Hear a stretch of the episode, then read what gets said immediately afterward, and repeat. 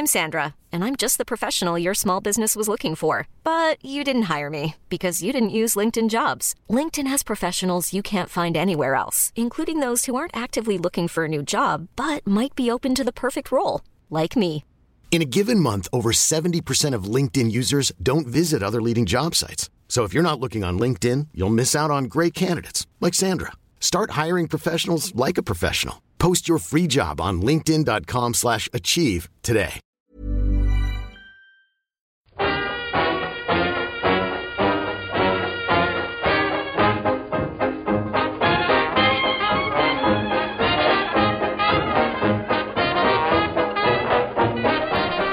Muy buenas, amigas y amigos. Bienvenidas y bienvenidos una semana más al podcast Reload, programa sobre videojuegos que hacemos desde anightgames.com. Y tenemos que lamentar hoy la, primera baja en el podcast. Hicimos tres programas con, con todos reunidos aquí y hoy nos, nos falta Víctor, que por cierto tenía que hablar de Forza Horizon 4 parte del análisis era debatir de nuevo si es Horizon o Horizon o Horizon. Así que lo dejamos para otro momento. Ya supongo que estará más o menos al caer el análisis en la web.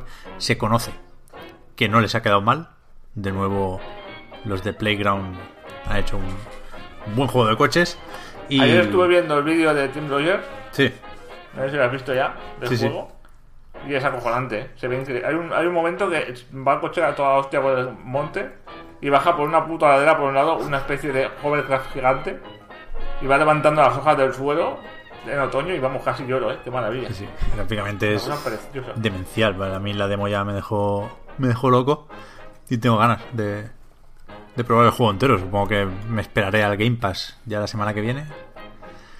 Pero, pero muy bien, muy bien el juego. Sí, tenemos, como habéis escuchado, a Fran Pinto, a Pinhead. Buenas, me ha adelantado a, a la presentación, sí, sí. No, no, está bien, está bien, Claro. me gusta. ¿Cómo vas? Eh, ahí vamos. Acostumbrándome ya al ritmo este mañanero. Ya ves, ¿eh? Sí, sí. Yo estoy muy como como de oficina por la mañana, no, no sabría muy bien cómo explicarlo, pero me di cuenta el otro día que hago mucho ruido con, con el boli. Tengo un boli para apuntar si nos equivocamos, si tengo que editar algún ruidito de fondo o algo, y, y no paro de moverlo últimamente, no, no sé por qué, estoy como inquieto con el boli de las narices. El estrés, el estrés. Y yo, yo no sé hacer el, el- el giro de la muerte este que hace todo el mundo cuando, cuando estudia, ¿sabes? Yo ni idea. Yo le doy golpecitos de toda la puta vida. Así que disculpad si se escuchan por ahí. En Madrid está también Marta Trivi. ¿Qué tal?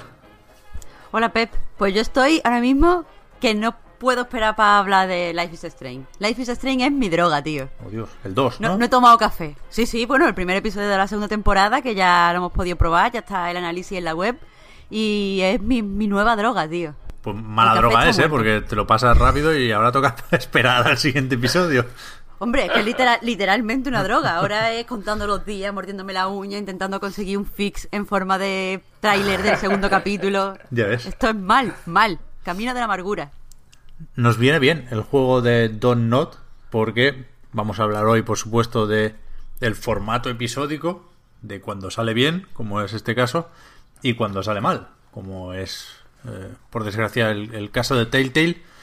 Eh, lo comentamos en un momentito, pero antes queríamos hacer un apunte del tema Nintendo Switch Online, porque, bueno, ya está funcionando la cosa. Me de gusta hecho, que ya- dices, dices online igual de Jordi Blues, ¿eh? Sí, sí, sí, lo he dicho totalmente a propósito. Me gusta mucho lo que Vale. hayas visto, Fran. La escuela online de Masterchef. Que, que eso, ya hemos hecho la semana de prueba, ya supongo que muchos nos hemos buscado un grupo familiar para pagar un poco menos. Bueno, no tanto, porque ahora nos pasabas, Marta, un enlace que dice que el 25% de los usuarios de Switch solo tienen el online ahora mismo.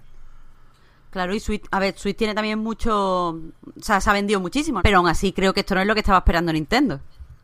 Yo creo que eso ha tenido que ser un poquito duro, eso de saber que solo es un 25%. Bueno, pero tampoco hay lanzamientos. Tampoco hace falta el online para jugar a nada muy inmediato, vaya. Claro. Los, los que estaban con el Splatoon y, y- y los que queramos meter la partida en la nube, pero no mucho más. O sea, yo creo que Eso lo Nintendo. van, a, lo van a estimular ahora con lanzamientos, me imagino, en el futuro. Claro, yo creo que Nintendo se va a mirar los números después del Smash, ¿no? Tampoco. Tampoco creo que tenga mucha prisa. Y, y no sé, 25%. O sea, con, con llegar a 50, yo creo que estarán contentos, ¿no? Sí, No, no sé, qué, claro, sí. no sé qué porcentaje será de usuarios con Plus o con Gold. Sin ser lo mismo, ¿eh? Pero por curiosidad, no sé si se conoce. De todas maneras, de, de no estar ganando nada desde que salió hasta ahora, ganar con un 25% de usuarios, pues oye, Mm. es lo que te llevas para el bolsillo. Hombre, sí que es verdad, sí que es verdad. ¿eh? Han pasado de cero a cosas. Claro. Claro. Así que ya está bien. a cambio de, de- de juegos de NES. Y no sé qué iba a decir. Así, que, que la aclaración importante con todo esto es que se confirma que las partidas en la nube se guardan durante seis meses si, si dejas de pagar la suscripción. Que es lo mismo que pasa con PlayStation 4, por ejemplo. Xbox One aquí tiene una clara ventaja. Las partidas en la nube no se borran y no dependen de, de la suscripción premium. Todo el mundo tiene espacio en la nube en One. Así que, bueno, podría ser peor, ¿no? Llegamos a, a- a temer algo peor. Yo ya dije que, que me sonaba muy raro porque las, las primeras informaciones sobre esto, lo, lo- que decía Nintendo en, en su web oficial y demás, era que no podía asegurar el mantenimiento de las partidas cuando se dejaba de pagar. Que sonaba a, a no te lo vamos a borrar mañana. Pero bueno, es bueno saber que tenemos seis meses ahí. Es una extorsión ma- un poco más, más relajada, ¿no? Sí, sí, sí. Sí, sí, sí, sí. Eh, hostia, estoy, estoy jugando últimamente al Fortnite de la Switch, ¿eh? No te lo pierdas. Joder. Hablaremos también de, de eso, Al me has caído, ¿eh? Pero- No, tanto sonidos, sonidito, tanto Claro. sonidito al final es como, uff, yo necesito esto, tío. Sí, sí, me ha- me ha Ahora como hecho- me relajo. Me ha hecho la jugadita ahí. Y hostia, se juega regular, ¿eh? En Switch, me cago en la leche. Menos mal que ahora están unificadas las cuentas. Ese es el otro gran tema de la actualidad. Pero, si os parece, empezamos con, con Telltale, ¿no? Que lo teníamos más pendiente porque la noticia de los problemas gordos en el estudio, despido del 90% de la plantilla, 250 personas a la calle, se quedan 25 para terminar con eh, algunas obligaciones contractuales. Eh, esto saltaba el pasado viernes, no, no, no llegamos a meterlo en el podcast de la semana pasada porque fue, fue tarde-noche, pero sí que sigue siendo ese el, el tema de la semana, ¿no? Han pasado cositas nuevas, hay todavía asuntos por resolver, pero sobre todo seguimos que no nos lo creemos del todo, ¿no? Que, En shock, que- sí, sí, realmente. que esta gente haya pasado de, de tener un éxito tan envidiable y tan imitado por parte de otras compañías a, a tener que casi cerrar. El casi de momento se lo aguantamos. Ya veremos si, si es del todo, si encuentran socios nuevos que parece que están ahí. Pero que, que da que pensar lo de Telltale, desde luego. Mucha gente que habrá tomado nota sobre lo que ha pasado aquí. Que Pep, tenemos que avisar que estamos hablando un poco como si ya hubiéramos hablado de esto, porque grabamos una pildorita, paréntesis, título provisional, a principios de semana para los Patreon, donde ya estuvimos. Ya estuvimos comentando lo de Telltale. Lo que pasa es que, claro, como no ha dejado de salir noticias y rumores y confirmaciones y no confirmaciones durante esta semana, pues hay que volver a tratarlo. Sí, sí, sí. Ahora, ¿en, en qué punto estamos? ¿Qué destacaríais de, de la situación actual? Porque cuando grabamos esa pildorita el lunes, no, no había salido el segundo episodio, que es el que estaba ya terminado, de la última temporada de Walking Dead. No sé si llegó a salir al, al día siguiente. No sé si, si existe ese juego, si está disponible, si alguien lo ha jugado. Entiendo que sí. Pero ahora mismo, en el momento de grabar esto, se, se había dicho que retirarían la, la temporada de las plataformas digitales y efectivamente no está ni en Steam, donde solo hay una demo, ni en Good Old Games, ni en la Humble Store. ¿Ha- ¿Habéis visto o leído algo sobre ese segundo Yo de episodio? hecho, de hecho contacté con Telltale para pedirles un código del segundo episodio poder hablar de él hoy, ¿no? También relacionado con esto. Y no me ha contestado nadie. Y, y eso que es la quinta temporada que, que las he cubierto todas y siempre me han respondido bien. Y en este caso deben de estar hasta el cuello de, ¿no? de contacto los pocos, los pocos que quedan y no me ha respondido nadie. Entonces, mm, no sé, parece que, sí, que está esa cosa desaparecida. Yo en mi caso lo que destacaría más de todo esto que decías, eh, a mí lo que me ha flipado es que ahora ya han que no han cerrado del todo. ¿Sabes? Que han echado a Peña, pero no se han entrado en bancarrota. Que lo que en teoría podía cubrirles, quizá en algún sentido legal, de, de- de lo que han hecho de, de no pagarles el finiquito a los trabajadores, de no, de no avisarles con el tiempo de vídeo y tal. Y ahora resulta que no, que es que ha sido todo tan improvisado como parece y tan loco y tan... mm, eso debe ser un caos acojonante, es decir, no... a mí- me sorprende cómo se está haciendo grande la bola esa de, de, de absoluta mamadachez mm, en, en términos de gestión y de, y de ir al límite y de, y de fatal todo, de, de- de no, de no tener ninguna seriedad. O sea, Mm. me tiene muy sorprendido todo lo que está pasando. Estoy viendo que sí hay. En YouTube, por ejemplo, hay walkthroughs de este segundo episodio, con lo cual durante un rato sí se pudo comprar, parece. O A o ver, a lo mejor no, se puso a la quien- venta suelto, pero sí se lo pudo descargar quien había comprado ya la temporada entera. Exacto, eso te iba a decir, que sé porque lo he visto en algunos youtubers que como tenían el pase de temporada, Claro. pues eh, del tirón se les descargó. Pero creo que no ha podido comprarse suelto porque tengo una conocida que jugó al primero, fue a comprarse el mismo día de la salida al segundo, ahora con más razón para poder tener salseo, y, y no se pudo comprar. O sea, desde el principio, el día que estaba anunciado, no se puso a la venta, pero sí se ha descargado a los que ya tenían el pase. Y sobre lo de que no hay muchas reviews en las páginas, yo he supuesto totalmente, o sea, que no tengo una confirmación, es como yo lo que yo creo, que como normalmente cuando hay un juego por episodios te van enviando el, el código del episodio a la prensa conforme va saliendo un par de días antes, aquí no, no lo han enviado, no lo han enviado a la prensa. Porque la otra opción, porque he visto que en páginas muy grandes no han hecho, eh, algunas páginas grandes no han hecho review de, de este episodio. Entonces, lo que supongo Claro. es que no se lo han mandado, porque la otra opción es que se han solidarizado con los trabajadores y no lo están analizando. Que tampoco es muy descabellado, porque he visto que hay que ha habido como un. Yo qué sé, como que la prensa ha cerrado filas con los profesionales a tope. Mm. Y, y por primera vez, joder, parece que, que hemos hecho las cosas bien. Por lo menos desde el punto de vista de la prensa ha sido un apoyo total. Me gusta mucho, por ejemplo, la- las pequeños, los pequeños recopilatorios de anécdotas que han sacado, o cuando han llamado a varios trabajadores para que hablaran sobre el ambiente, o que van a echar de menos, porque es algo que no ataca directamente a Telltale, y, sino que centra toda la atención en las vivencias de estas personas que ahora se han quedado en así como una posición muy dramática. Ya, sobre todo porque no, no sabemos, creo que no está claro, eh, hasta qué punto las ventas de este segundo episodio podrían ayudar de alguna forma al estudio o, ya está todo decidido y, y no serviría para nada, ¿no? Al final sería más gente que se queda con las ganas de, de ver el desenlace, aunque insisto, ahora parece que por lo menos eh, esta última temporada de Walking Dead sí se va a poder terminar. Veremos gracias a quién, veremos cómo y veremos cuándo.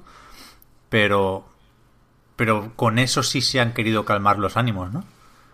pero me parece una lo siento gilipollez porque es que eh, van a acabar estos, estos episodios porque hay gente que se ha puesto muy pesada en internet y, y ha dicho barbaridades pero en realidad esto va en contra de ellos porque hay un, un trabajador que les ha puesto una demanda eh, aunque la ha puesto a título personal, por lo que he leído, eh, está respaldada por sus compañeros. Es decir, él es el que ha firmado la demanda, pero todos los demás están incluidos en ella.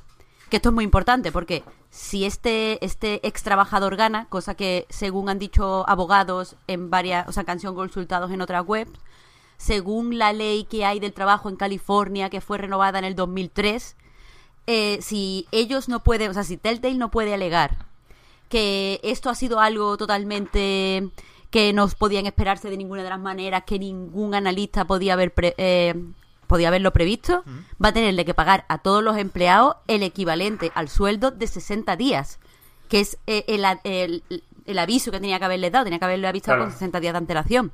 Y ahora pagar 60 días de sueldo de 250 personas a cambio de terminar The Walking Dead es que no no sé a mí no me parece o, o esperan que venda una barbaridad con lo de el cierre no cierre o me parece una chorrada lo que sí que lo que es una falta de respeto a esos trabajadores La demanda puede haber sido por el trabajador. Estoy pensando, porque claro, en Estados Unidos para poner una demanda tienes que ir con dinero. Ahí tienes que pagar pasta. Entonces, eh, muchos trabajadores deben de estar ahora mismo, eh, ¿no? Hasta el cuello, lo que se dice, ¿no? De, que, de que en la zona donde viven nada, el nivel de vida es altísimo, que muchos trabajadores iban al día, digamos, ¿no? Con los cheques. Y los han dejado tirados, sin trabajo y posiblemente teniendo que, teniendo que mudarse a otra ciudad porque no van a poder pagar una actividad en San Francisco, ¿no?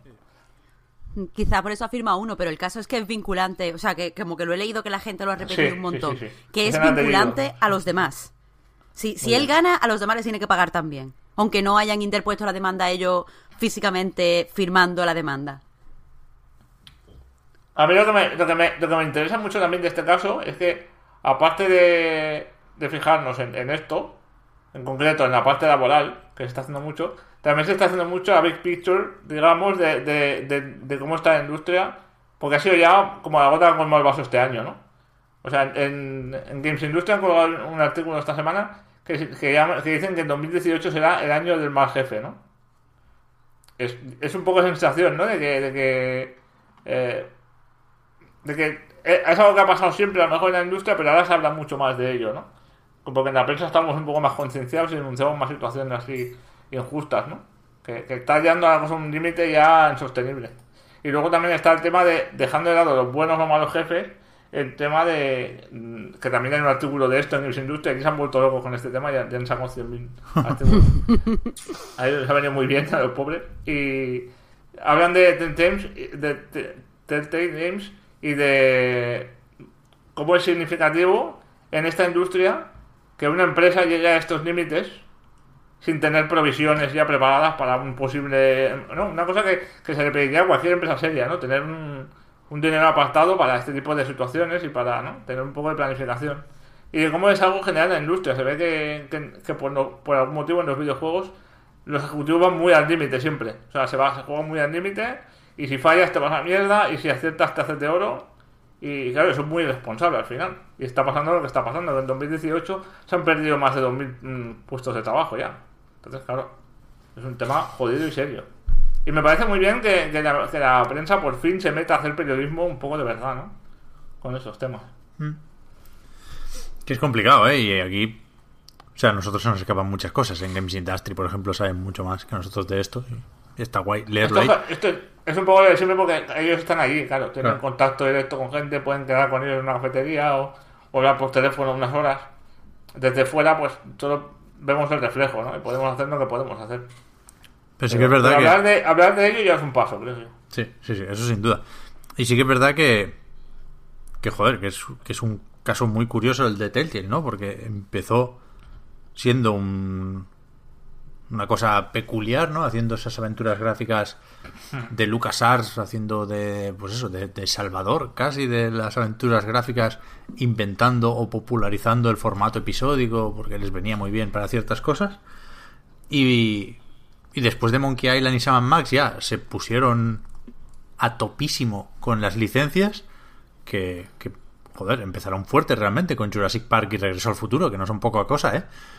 Y después a partir de aquí Walking Dead y, y lo demás es historia, ¿no? Pero sí que no- insisto, ¿eh? No, no sé lo suficiente como para afirmarlo todo con rotundidad, pero parece claro que, que murieron de éxito en el sentido de que les, les entraron unas ganas de crecer después de Walking Dead que no, que no supieron gestionar y corría por ahí un gráfico de ventas que no es 100% fiable porque está hecho a partir de datos de Steam Spy, pero nos sirve para ver el, descenso de ventas demencial. De hecho, a mí lo que más me sorprende de todo esto es hasta qué punto dejó de ser un, un seguro el tema de las licencias. O sea, juegos como Guardianes de la Galaxia, de Telltale Series, o, o la aventura gráfica de Batman, que desde luego nunca han estado más de moda los Guardianes de la Galaxia y pocas veces ha estado más de moda Batman, vendieron poquísimo. La segunda temporada del Batman, la del Enemy Within, creo que es, o eso es un XCOM,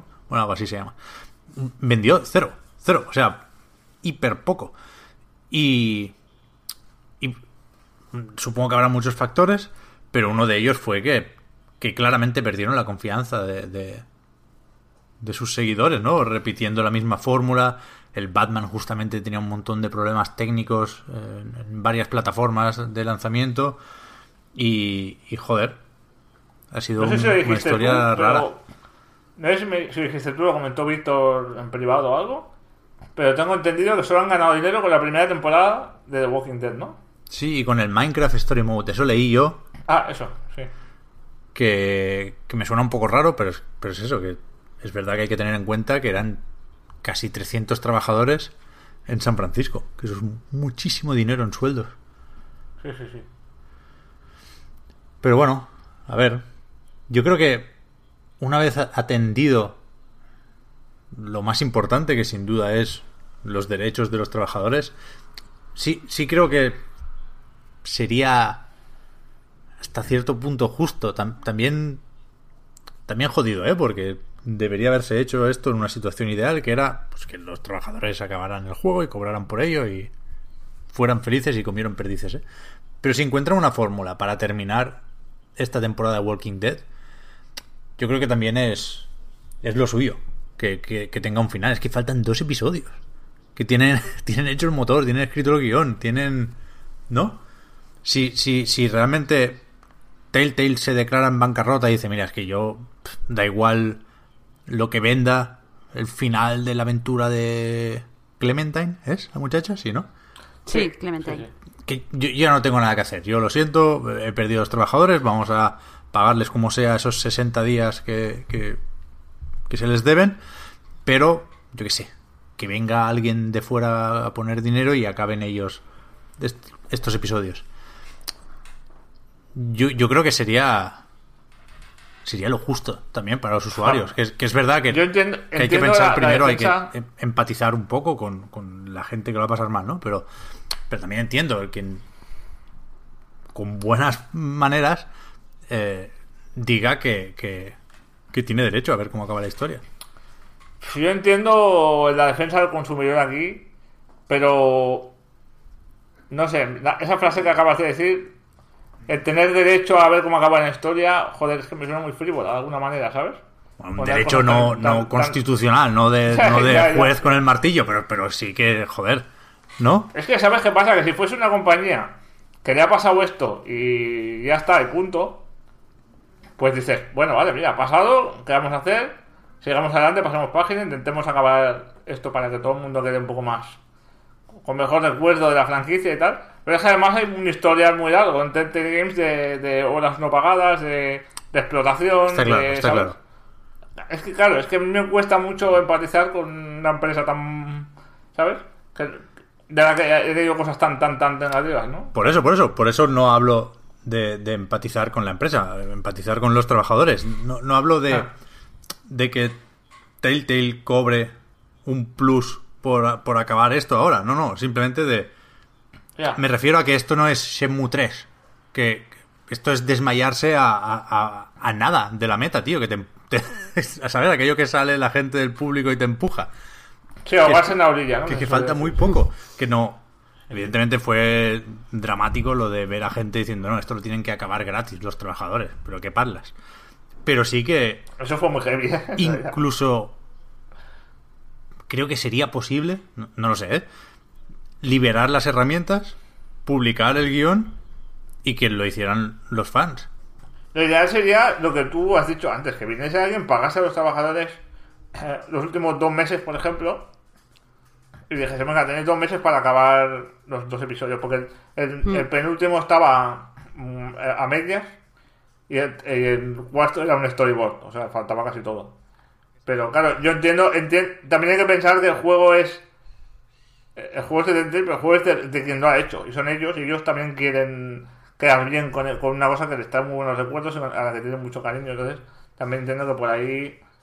Si, si- o sea, a mí, a mí todo lo que sea que lo haga otra gente, mm, ya me, me echaría por algún lado, ¿sabes? Ya. Me gustaría que lo hiciesen ellos y a cambio de una compensa- compensación, evidentemente. Es complicado, pero yo, insisto, ¿eh? no quiero frivolizar con el tema, pero me quedo con la idea de que es que falta muy poco. ¿No? Se puede hacer como el episodio 51 del Metal Gear Solid 5, ¿sí? ¿os acordáis? El que, el que no está en el juego, que está en YouTube. No sé si se puso en un DVD de extras o qué, que están como las, las cinemáticas a medio hacer. Pues ya Mm. está, tío, si lo hizo Kojima. O recortar la historia y dejarlo en un último episodio ya está, en lugar de dos. Poner unos artworks ahí, una- unas flechitas para tomar decisiones y ya está. Dame, dame lo que tengas. Sí, no sé, no sé. Me cuesta mucho pensar en eso ahora cuando, ¿sabes? Cuando me pillo un cabre, un rebote con esta gente tan grande, ¿no? No sé. No, no, no me acuerdo de Clementine prácticamente ya, ¿sabes? Ya. Pero bueno. Eh, eh, el tema es ese también, ¿no? Hay que ser un poco más. Eso que decías tú de la gente preguntando, nada más anunciarse el cierre, preguntando por el final del episodio y tal. Joder. No sé, que Claro, es que tenemos que, un poco es de que problema. tenemos que aprender a ser adultos. Es que te- lo- lo- Yo te- los fans tenemos que aprender a ser adultos. Nos puede gustar algo muchísimo, mucho, mucho, mucho, mucho, pero tenemos que entender que estamos hablando de entretenimiento. Que esto vamos a jugarlo, nos va a dar, yo qué sé, tres, cuatro, cinco horas de diversión y ya está. ¿En serio merece la pena despreciar educadamente o, o de forma mal educada a unos trabajadores que lo están pasando mal, poner presión sobre una empresa que no ha sido capaz de, de aportarse bien con tus trabajadores, poner tal, hace, hace- es necesario por, por un poco de entretenimiento, es que no estamos hablando de algo, yo qué sé, que afecta a tu día a día, es que va a ser algo que vas a consumir rápido y se va a quitar. No es tan importante, es que los videojuegos no son tan importantes, ni el cine, ni los cómics, ni nada, no es algo, por muchas horas que te dediques a ver películas, a jugar, a escuchar música, a leer cómics en tu día a día, no es vida o muerte. Y deberíamos empezar a tratarlo como, como eso, como algo que si viene bien y si no viene, no bien. Y está guay esperarlo con ilusión y está guay hacer fanart y está guay dedicarle nuestro tiempo, pero si no puede ser, es que no hay drama, es que somos adultos, tío. No, no sé. Aquí la me- clave es lo que. La clave creo que es lo que ha dicho Pep y lo que dijo la misma Aid. Primero salvamos a los trabajadores y luego ya hablamos de los demás. Sí, sí. Hmm. Y ahí es donde. Ese es el orden que todo el mundo debería tener clarito y ya está. Sí. Simplemente. Estoy viendo ahora, mira, me he puesto en YouTube la- el episodio 51, ¿eh? Del Metal Gear Solid 5, ese final ahí fantasma, justamente. Y es lo puto máximo, mira, aquí pone cutscene 30% complete. Pues ya está, con un, tre- con un 30% ya se ve aquí súper bien. Vaya jugazo. Eh, ¿Qué iba a decir? Más cosas que han salido, lo de...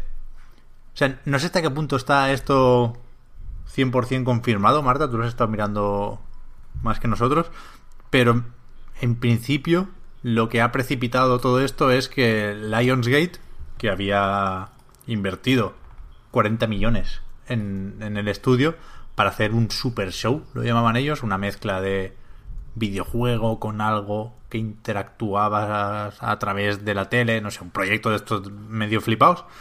Eh, eso no se hizo y, y Lions, Lionsgate dijo, pues, pues retiramos la inversión y aquí os quedáis, ¿no? Y eso es lo que, lo que ha hecho que, por ejemplo, se quede también en el aire el, el juego de Stranger Things que estaban haciendo para Netflix y que se ha, se ha dejado ver por ahí. Sí, eh, al parecer, vamos a ver, no está confirmado 100% que sea Lionsgate, pero Vari- Variety, joder, es que no sé decir esto, ¿eh?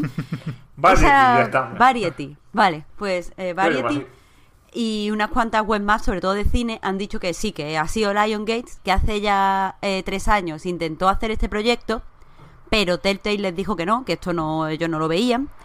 Ahora han vuelto a proponérselo, pero al final han decidido que esa, inversión la van a usar para, como para reforzar sus proyectos internos, entonces la han cancelado. Pero para parecer, al parecer esto era súper importante para Telltale.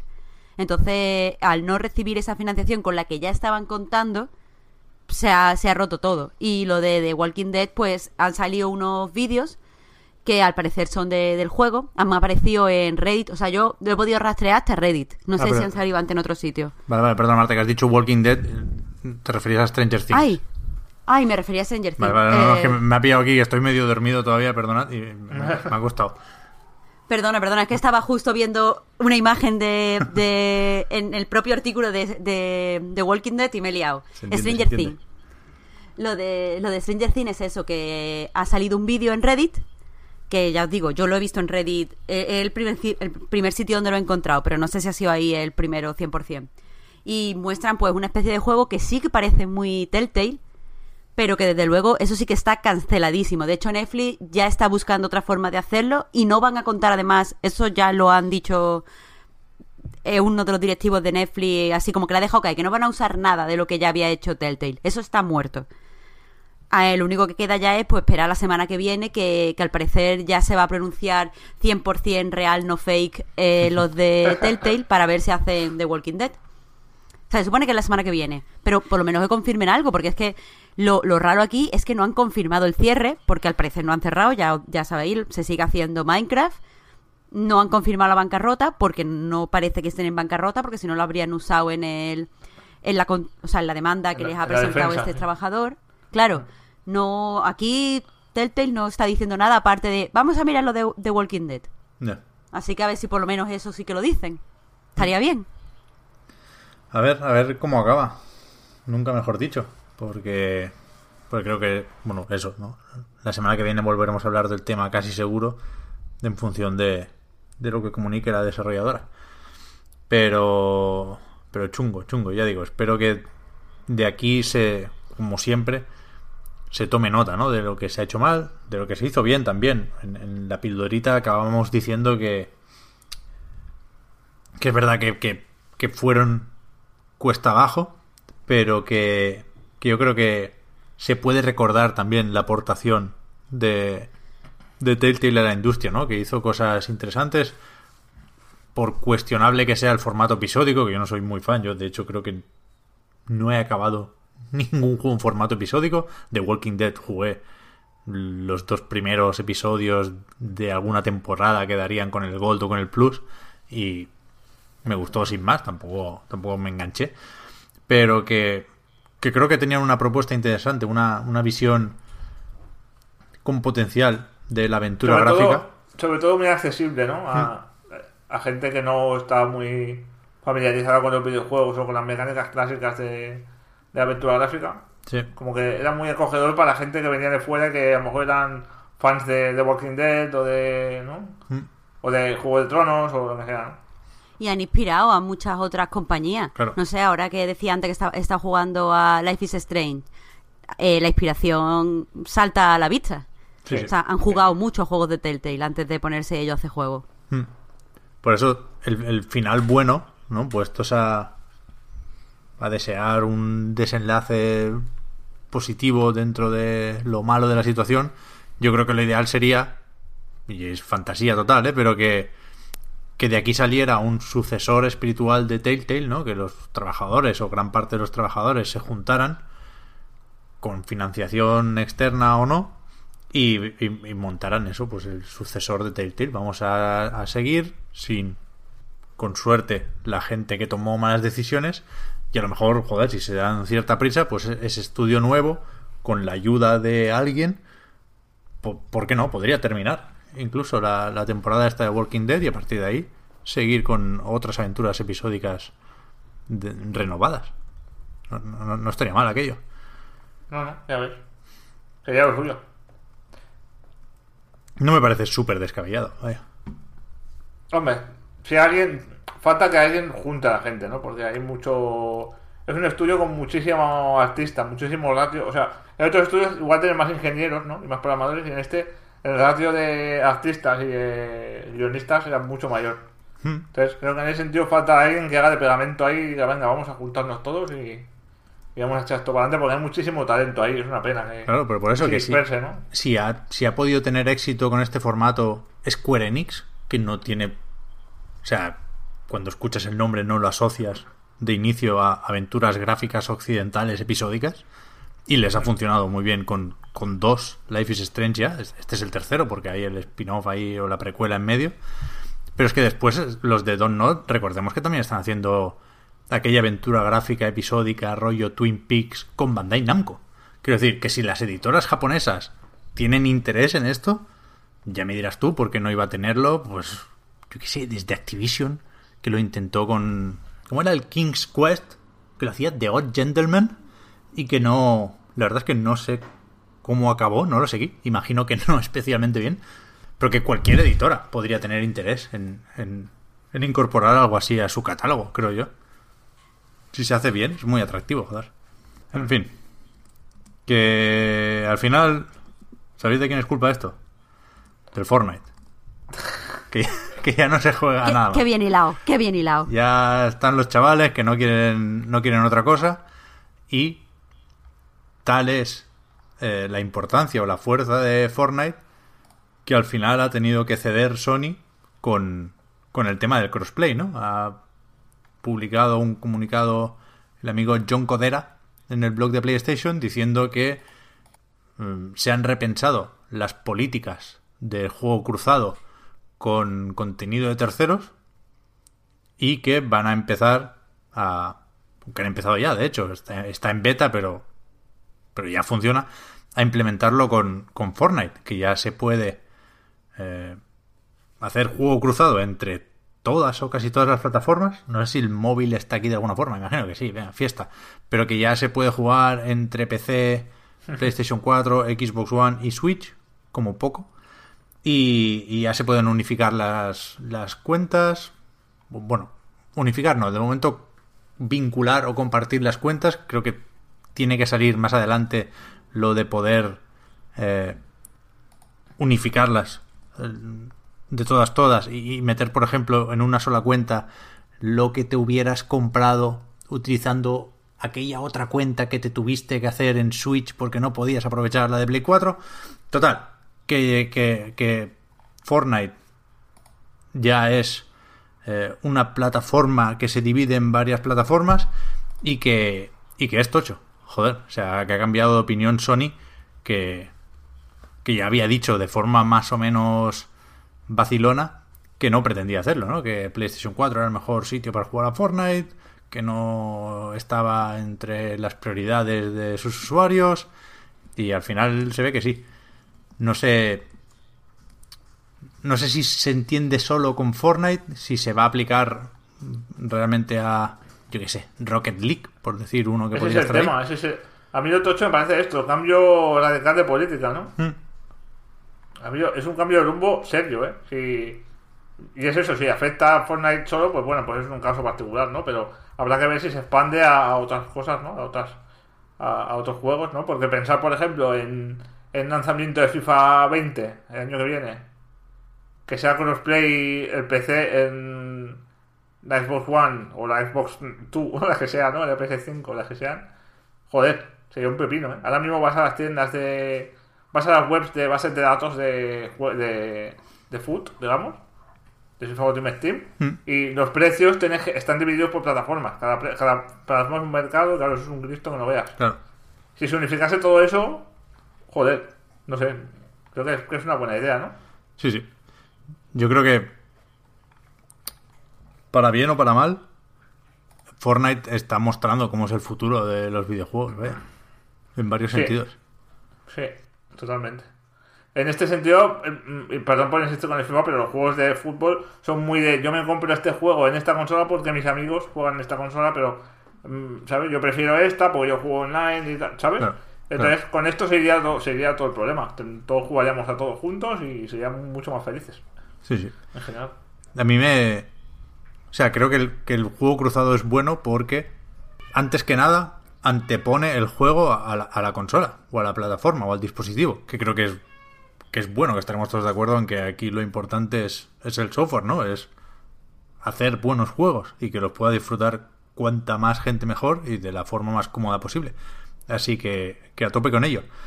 Pero es verdad que, que con el comunicado de Sony se daba a entender que era algo que iba más allá de Fortnite, ¿no? Y no sé hasta qué punto esto hay que entenderlo como que que vienen elecciones, ¿no? Incluso que cuando en las municipales empiezan a hacer obras, cuando vienen las generales se anuncian bajadas de impuestos. Pues aquí la- las elecciones son PlayStation 5.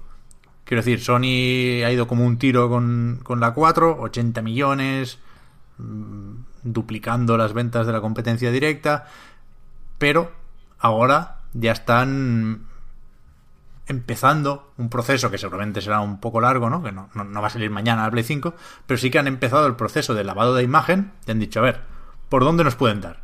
Eh, ¿en, en qué frentes nos ganan? Sí. En el Game Pass y ya han puesto la posibilidad de descargar los juegos de PlayStation Now, ¿no? También hace, hace poco.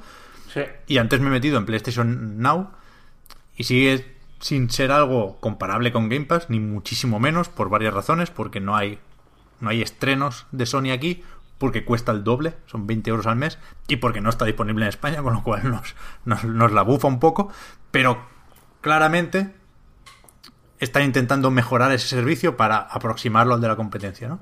Y, el, el otro sitio en el que nos ganan es eh, el del juego cruzado.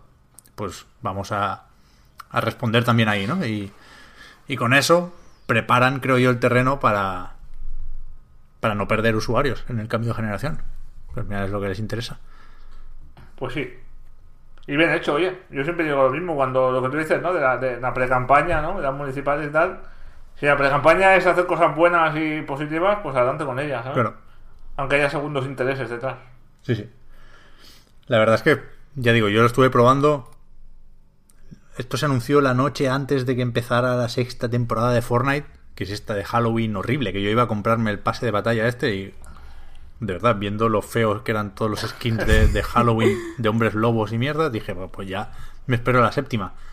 Pero sí que lo probé la noche anterior cuando se anunció y hostia, sorprende para bien, da gustico lo de ver que tu barra de progreso eh, se mantiene de, de, Switch a Play 4. Esa fue la prueba que hice, pero también de, de, Xbox One a Switch o de Switch a PC, que está, que está guay. Es que es, es claramente el futuro, vaya. Si, si tenemos que apostar por los juegos como servicios y nos imponen eso, que nos lo impongan bien, macho. Que por lo menos lo hagan cómodo y, y fácil para el usuario.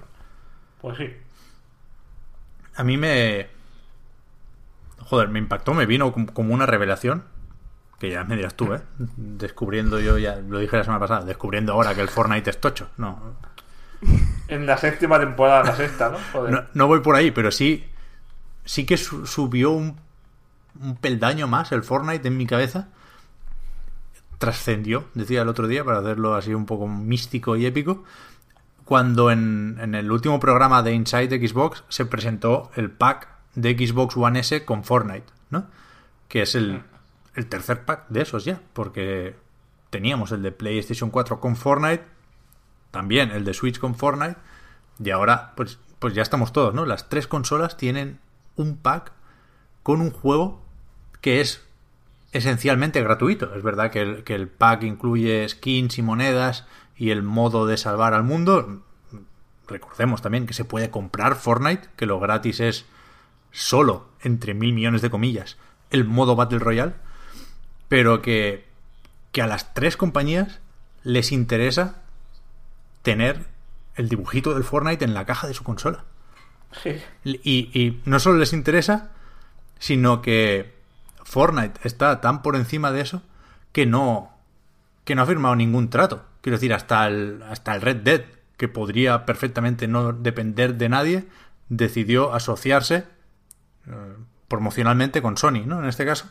Y Fortnite dice, no, no, no, yo voy por libre y yo estoy en, en todos los lados. Cada uno en su casa y Fortnite en la de todos. Fíjate, es el lema. Son los fabricantes los que van, los que, los que van detrás de Fortnite. ¿claro? Totalmente, Es que es totalmente. Están comprando su acompañamiento al final. Es tocho, es tocho. Es muy loco, ¿eh? Loquísimo. Es un fenómeno brutal. O sea, una cosa, cul- vamos, cultura pop ya no está cara, ¿eh? ¿Habéis, ¿Habéis jugado vosotros a Fortnite? ¿Os interesa de alguna manera? Yo he visto partidas, pero no creo que sea mi, mi tipo de juego, la verdad. No me interesa mucho. Pero ni por curiosidad, ni por, por estar ahí con, con la muchachada, sentirte parte ahí de, de la moda. Senti- Sentirte joven. Sentirme como, como la abuelilla con una gorra para atrás. Que, no, pero- no sé. que es importante, a mí me, me pasa eso, ¿eh? Yo cuando me pongo el Fortnite es por, es por eso, más que otra cosa. Esto debe ser como cuando vas a una discoteca de gente joven, ¿sabes? Y ves que todos son todos tienen 10 años menos que tú y sales de allí con, con canas ya, con canas nuevas y con, Sí, sí, con sí. más arrugas. Sí, sí. Yo, no- yo personalmente lo tengo instalado y no lo, no lo había visto todavía nunca. O sea, es una cosa que está ahí planeando, amenazando, sobrevolando, pero no aún no, no me he metido. Sí que he visto partidas y, me- y visto desde fuera me parece complicadísimo, como me parece muy difícil. Me parece que, que voy a morir, voy a ser humillado ahí más veces de las que puedo soportar, ¿sabes? Lo de construir es un tema, pero Eh, se, eso, puede, eso, sobre- se puede más si o fuese menos disparar y ya está, como, como, como el otro, como en PUBG, vale, Mm. pero lo de construir en y a lo loco para hacer escudos es como, madre mía. Ya ves. A mí me sorprendió, ya digo, estos días haciendo estas pruebas, echando no más de cuatro partidas en cada plataforma, me sorprendió lo mal que se juega en Switch, ¿eh? Joder. O sea, entre el frame rate y el control y los Joy-Cons jugué solo en modo portátil y A ver, que es difícil, ¿eh? Meter un Battle Royale en una portátil, sin duda. No, no le echo las culpas a la consola de Nintendo. Pero. Pero me, me cuesta creer que alguien quisiera jugar en Switch teniéndolo, pues yo qué sé, en, en un PC que no. que no pide muchísimo tampoco.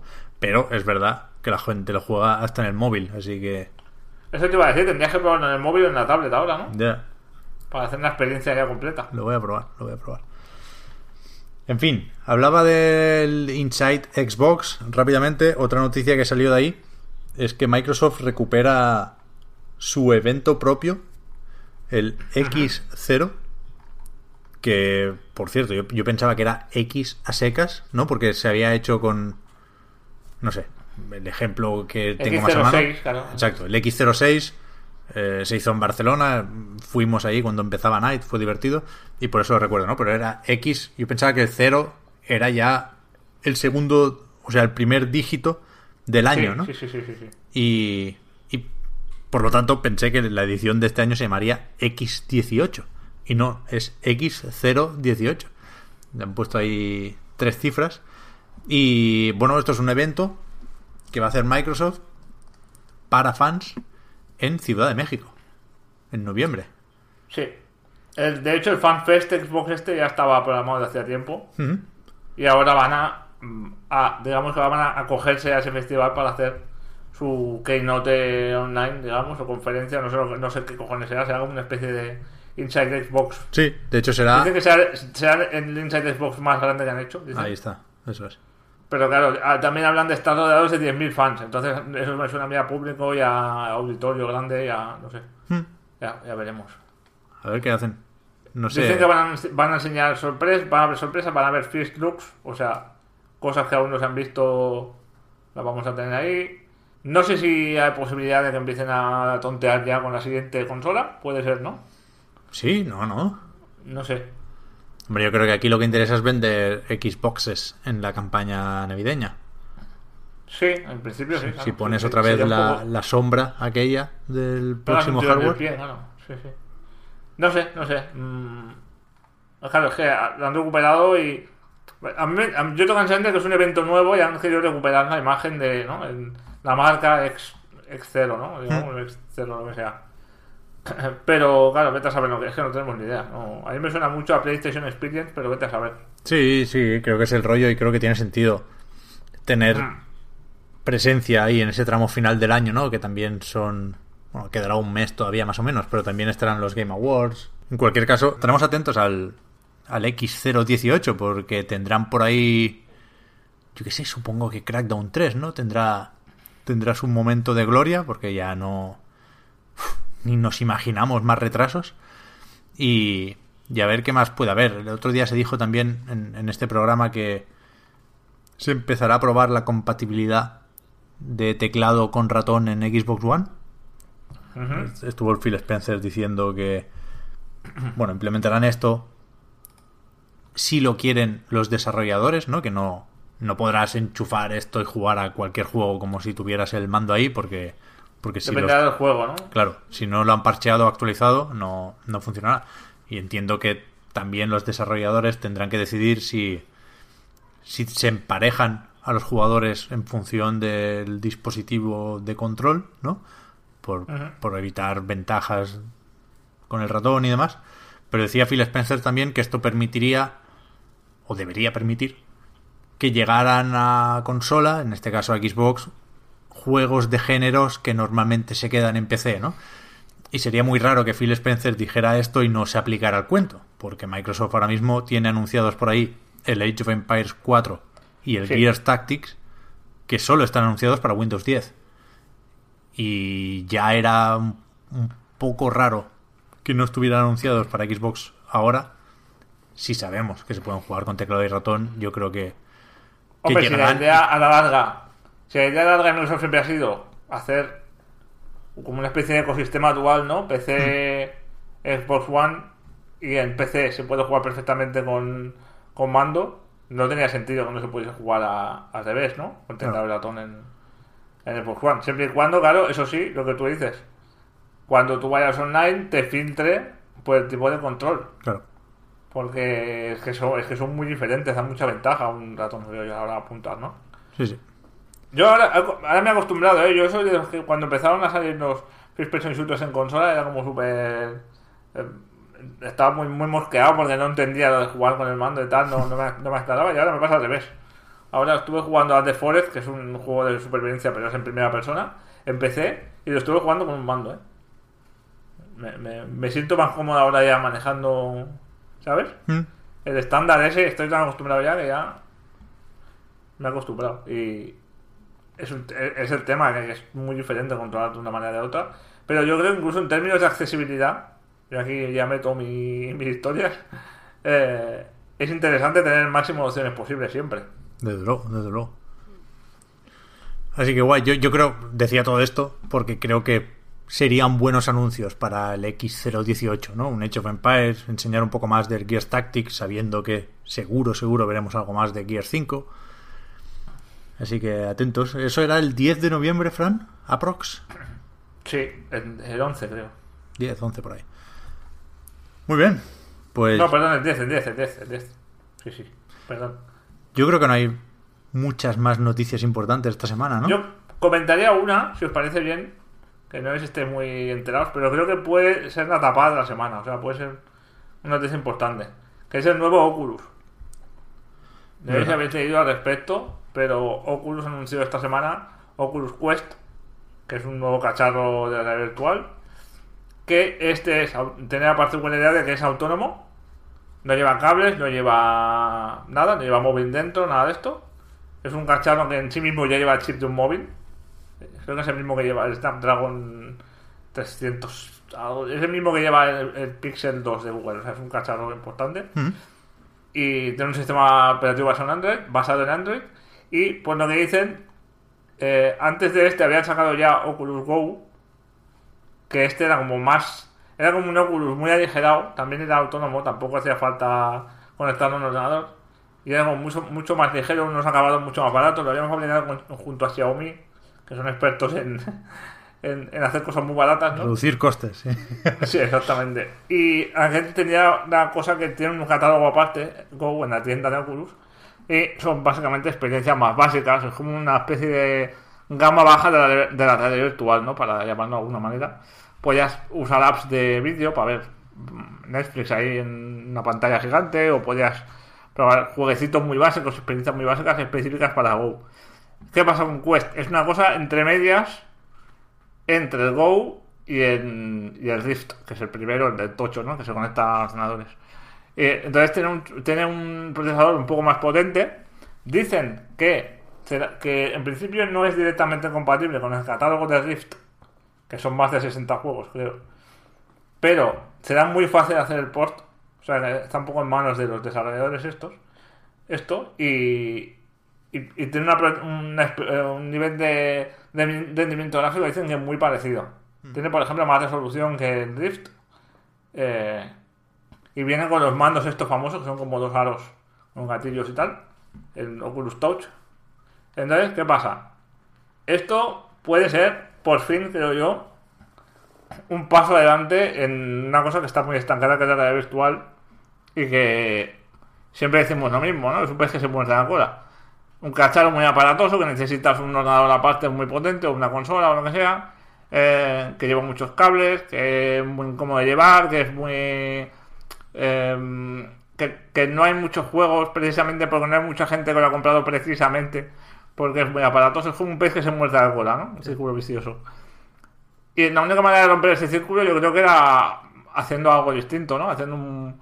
Eh, llaman- llamando asperezas, ¿no? Yo creo que con Oculus Quest este, si realmente puedes jugar, yo qué sé, a lo mejor no puedes jugar a cosas muy realistas, pero si tienes ahí un super hot, apañadísimo, ¿sabes?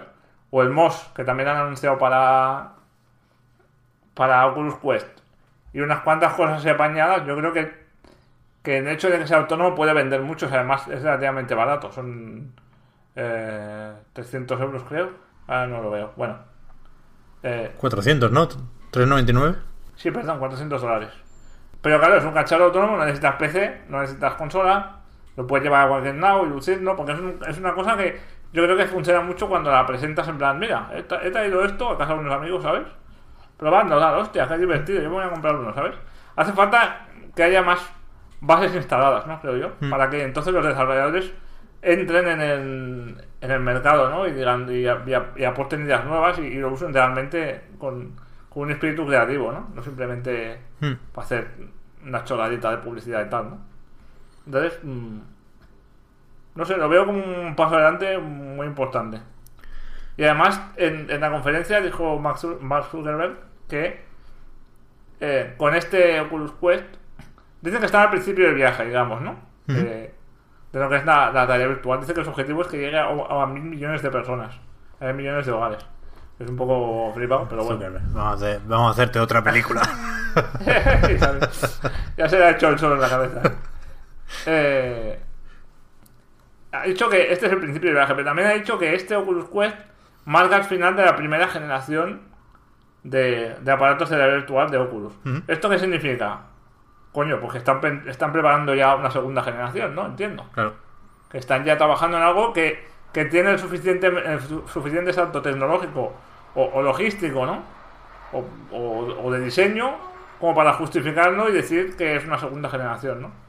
Sí, sí. Entonces, creo que la cosa está avanzando. Por mucho que, que, la- que comercialmente esté estancadísimo el asunto, yo creo que al final va a acabar saliendo de una, manera- de una forma u otra esto. Sí, sí, estoy de acuerdo. Creo que es un paso importante este Oculus Quest. Creo que 400 dólares todavía es demasiado. Y entiendo que, que ahora mismo no hay otra, ¿eh? Que, joder, se tiene que pagar. Ahí tienes unas pantallas, tienes unos procesadores. Creo que tiene mérito haber reducido el precio hasta 400 dólares, pero creo que todavía es, es una barrera de entrada alta para el gran público. Pero, pero creo que estamos ahí. Lo que más me sorprende de todo esto es lo mal que se les da a esta gente últimamente poner nombres. Oculus Quest, ¿qué mierda es esa? O sea, es Es verdad, tío, que Nombre- suena fatal, Oculus. ¿eh? de flipado, de, de- Second Life, no, no, no tiene, tiene nombre de juego, de, de juego malo además, de juego... El, el- el que viene gratis en la 3DS, ¿sabes? ¿Cómo era aquel que mandabas a los Mis a, a pelearse con los monstruos y a rescatar a otros Mis? Ay, no me acuerdo, tío. ¿Sabes cuál te digo, Marta? Yo, sí, sí, sí, sé cuál me dices y estoy buscando ahora mismo cómo, cómo se llama, pero sí. Sé, sé qué juego me dices. Seguro que es algo Quest, de hecho. O sea, me parece horroroso el Costume, nombre. costume Quest. sí, no. No, ¿Cómo, cómo. Fran? No, no, no. es que no me suena lo de. Quest. A mí lo de Quest no me suena. Bueno, Pero vaya, que que, se, sí. acuesten, que se acuesten. con Ya este ves, Quest. ya ves, que te cuesta. Pero yo, yo sigo con ganas de realidad virtual, vaya. Ojalá algún día me venga un conocido y me diga, mira lo que me he comprado. Un casco de estos. Yo, pues muy bien que has hecho. Pero no Pero ¿ha- hace ¿has falta jugado al. MOS, Pep? Que aquí lo ¿Qué va, importante. qué va, qué va, que qué me- va, qué va? O sea, no he jugado ni siquiera a la experiencia esa gratuita de, de Last Guardian. Que mira que. Que no es por falta de ganas. Y, y ya digo, es gratis, joder. Pero no he pillado un PlayStation VR últimamente, ¿no? ¿no? Era para ver co- sí que te había parecido y tal. Que está. Está guay. O sea, Sí. para los juegos. Yo, yo lo veo como un. Algo muy interesante para los juegos que producen un montón de motion sickness. Está, o sea, para, porque ahí hay un problema, o sea, yo, yo lo, a mí me pasa todo el tiempo, que me mareo muchísimo como un juego sea oscuro. Ya lo dije eh, la semana pasada con lo de Shadow of the Tomb Raider. No puedo, me mareo. Y esto pues sería, o sea, si se implanta, si se normaliza, si llega a todos los hogares como dice el este, pues muy guay para, para no morear, para no marearnos, tío. A ver, Vamos a poder jugar juegos que antes no jugábamos. el MOS es otro de, de los que quiero probar, ¿eh? Y, y yo soy pro realidad virtual a saco, pero no, no me encaja tener un casco aquí en casa ahora, y ni, ni- ni me apetece gastar el dinero que me piden ahora mismo, pero, pero ya irán llegando juegos. El otro día, bueno, leí en Gamera que estaban ahí súper contentos, lo habían probado en el Tokyo Game Show con el Space Channel de realidad virtual. Que es que realmente es lo que dice o decimos casi todos los que lo hemos probado, ¿no? Que, que con poquita cosa, con un juego de Dreamcast, que prácticamente no ha cambiado su aspecto, el, meterte ahí con la realidad virtual ya es más mil automáticamente. Yo creo que lo de la realidad virtual, al final, aunque la caguen mucho con, con el tema comercial, o con el tema de diseño, o con el tema logístico, al final el- la, la propulsión, creo yo, de, de todo el tema este, el impulso lo tiene la ilusión que nos hace mm, la realidad virtual en sí misma, ¿no? O sea, hay más, hay más eso que lo otro, hay más, más empuje por parte de, de, de las ganas que tenemos de, de ver lo que, lo que, ¿no? De, de jugar lo que siempre imaginamos, digamos, desde los años 90, ¿no? Que, que realmente lo que, lo que hay ah, disponible ahora mismo. Entonces, como es una cosa que es etérea y que es, que es una, una especie de utopía que todos tenemos en la cabeza, va a seguir empujando eso. Sobre todo si hay gente de ese rollo con tanta pasta como Mark Zuckerberg poniéndola en, Claro. en este tipo de proyectos, ¿no? A ver, a ver. Esa siguiente generación ya, incluso de realidad virtual. No, no había escuchado esas palabras, Fran, y, y es interesante realmente que Facebook siga con una apuesta tan decidida por esto, ¿no? Porque esto es una convención anual también. El, ¿Cómo lo llaman? Lo del Oculus, Oculus Connect, creo. Oculus Connect. Ahí estamos. Pues vamos con los juegos, si os parece. Adelante. No hay más de fútbol, ¿no, Fran? Se nos ha acabado No, ya. no, ya está. La temporada ha sido corta, ya está, ya está. A no ser que sea un fútbol manager por ahí o algo así. Que Bueno, tampoco, verdad, son ¿no? muy, tampoco es muy agradecido de comentar en un podcast, la verdad. Pero tiene que estar ahí. Lo bien que no sería un, un Virtua Strikers uno de estos ahora. Uf, ya ves. ya ves. Tú sí que has jugado, Marta, lo decías, al Life is Strange 2. Primer capítulo, Road se llama. Y está fabuloso, está fabulosísimo. Eh, eh, lo que más destaca es que, que, tío, es el, es el mismo juego que la primera temporada, pero está como, es como mucho más maduro. Porque, a ver, yo, sinceramente, iba con poca esperanza. Y no porque no me llamaran los protagonistas o por lo que sea, sino porque no sé si conocéis este no sé, este hecho, porque en realidad es un hecho de que las segundas temporadas siempre son un poco más, más de bajón. Porque o repites lo que ya has hecho y entonces te aburre, o eh, pones algo totalmente nuevo y entonces no es lo que esperabas. Como que las segundas temporadas de, de serie o de juego, de lo que sea, siempre son así como más chunguillas. Pero aquí no pasa. Pasa, pasa de hecho al revés. Porque se ve que, que han estado así como tomando notas en Don't Not de todas la- las cosillas que podíamos criticar de, la primera temporada y aquí la han resuelto muy, muy bien, con un montón de clase, eh, con mucha seriedad, de una forma súper madura y creo que, que por eso es por lo que me ha convencido así de una manera tan contundente. Porque por lo demás, o sea, en cuanto a mecánicas, pues tenemos las mismas. O sea, es como, como Life is Strange 1. Vas a, puedes interaccionar con cosas de la casa, leer folletos, tocar no sé qué, abrir un cajón, coger algo en el inventario, pero que es lo mismo que podías coger de siempre. No sé si me entendéis. Que está todo preestablecido. Sí, la fórmula clásica, vamos. Sí, sí. Sí, sí, es, es que es lo mismo. Puedes hablar con. O sea, en ciertos momentos concretos en los que estás haciendo algo, te sale el aviso de que puedes hablar con cualquier otro personaje que esté ahí. Escoges entre varias respuestas y. Algunas, pues, marcan que te vayas por la ruta B, pero que al final siempre vas a llegar al mismo sitio. O sea, la diferencia, por ejemplo, en este Strange, que si dices tal cosa en cierto momento, en otro tu hermano se va a enfadar contigo, porque se va a cortar. Pero al final siempre vais a llegar al mismo sitio y termina todo igual. No, no ha cambiado nada, estamos exactamente en lo mismo. Pero, por ejemplo, una cosa que me... No me molestaba, pero sí me parecía muy superficial en la primera temporada, es que empezaban a meter muchos temas, que eran temas serios, pero como de refilón. O sea, te meten lo del bullying y lo del suicidio, pero una vez salvas o no salvas al personaje que quiere suicidarse, ya está. O sea, ha pasado. No, no se ahonda en por qué, en cómo, en cuándo. Eh, está ahí el, el tema del abuso sexual. No se mira muy bien. Eh, lo que digo en el, en el análisis que ya está en la web, que por ejemplo, siempre se, se habla todo el tiempo, en todos los episodios hay algo que se puede hablar de los dobles estándares que hay entre mujeres y hombres en cuanto al tema de la sexualidad. Pero nunca se dice nada de que es machismo, nunca se dice, bueno, pero es que esto a los hombres no les pasa igual, aunque sea así de superficial. Y aquí es todo lo contrario. Aquí sabe que están eh, presentando a dos hermanos que son latinos y que ser latino en Estados Unidos no es igual que ser blanco. Y por lo tanto, aunque te ponga las vivencias de este chico de adolescente, o sea, cuando empieza, para no hacer spoiler, esto es la entrada antes de los títulos de crédito, el chaval está planeando ir a una fiesta con, sus con su amiga, ya tiene una amiga, eh, o sea, tiene una mejor amiga y están hablando de que si va a estar allí la chica que le gusta, de que si se... quién va a llevar la María, quién va a llevar el alcohol, algo así como muy adolescente.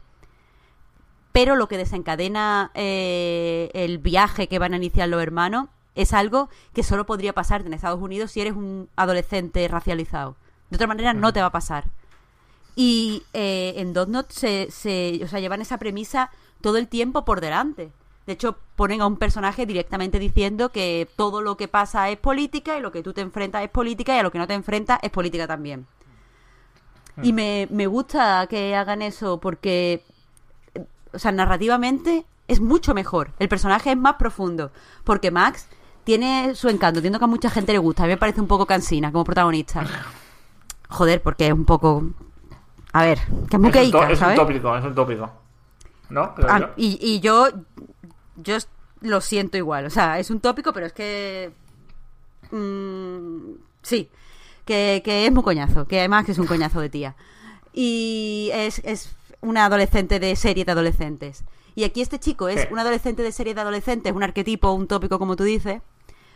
Pero tiene la profundidad que le da que el, el hecho de que el entorno que lo rodea sea real. Y, y se sienta como América y pienses que es algo que puede pasar en cualquier momento. A mí Incluso. desde, desde, desde fuera, perdona, Marta. Dime, dime. A ver, me lo confirmas tú, ¿eh? A ver, porque yo no Sí, he sí. jugado aún. Tengo la sensación de que es un juego más valiente, como tú dices, ¿no? En atreverse a tratar temas un poco más serios. Y más maduro en el sentido de que el primero, como tú has dicho, era una niña de instituto, pero es que además la historia era. Luego, se iba, luego iba derivando, ¿no? Iba tocando temas serios y tal. Pero el marco era un instituto, literalmente. Era una historia de instituto con su con su chica popular, con su chico guapo, con el rarito que le gustan las pelis de miedo. Con... Era como mucho más mm, infantil, entre comillas, ¿no? Sí, sí, y esto no lo tiene esta. O sea, aquí te presenta un adolescente que va al instituto. No lo vemos en el instituto, pero, pero va. Pero pasa, pasa de eso completamente, porque te, te quiere hablar de un tema muy concreto y lo introduce del tirón. Porque otra de las cosas que a mí me pasó en el primer episodio de Life is Strange, que quizás es el que menos me gustó de la primera temporada, es que eh, en el primer episodio te introducían a un montón de personajes, eh, un montón de subtramas, un montón de situaciones. O ya te decían que si el amigo de Max estaba enamorado de ella, que si ella no estaba muy integrada en el colegio, que si le habían dado una beca, lo que le había pasado con Chloe, la chavala a la que hacen bullying, la mm, tía esta popular que es muy mala, pero también le están chantajeando el conserje, creo que era, ¿no?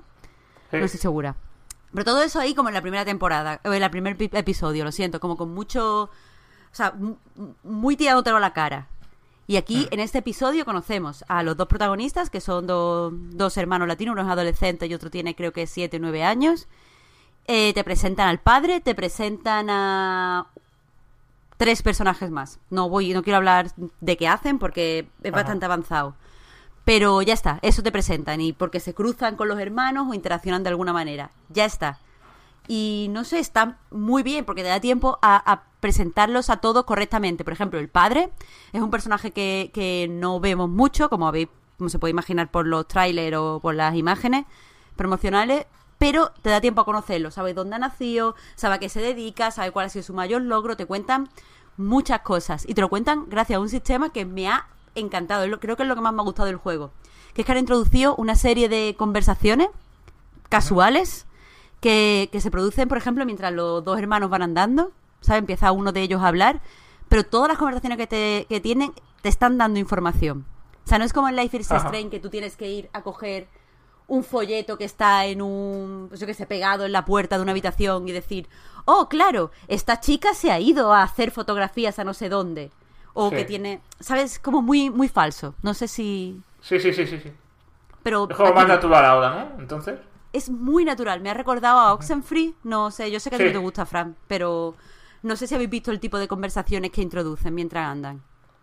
A mí me Sí, parece... en Oxenfree, de hecho, a mí lo que no me gusta es que hab- hablaban demasiado. O sea, me, me, me cargaba un poco.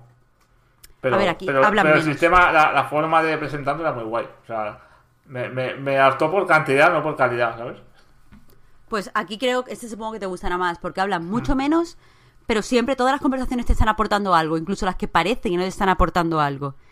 Y incluso cuando, o sea, una cosa que estaba muy guay en la primera temporada es que Max, por ejemplo, se podía sentar a tocar la guitarra o a sentarse en un banco mirando a las ardillas.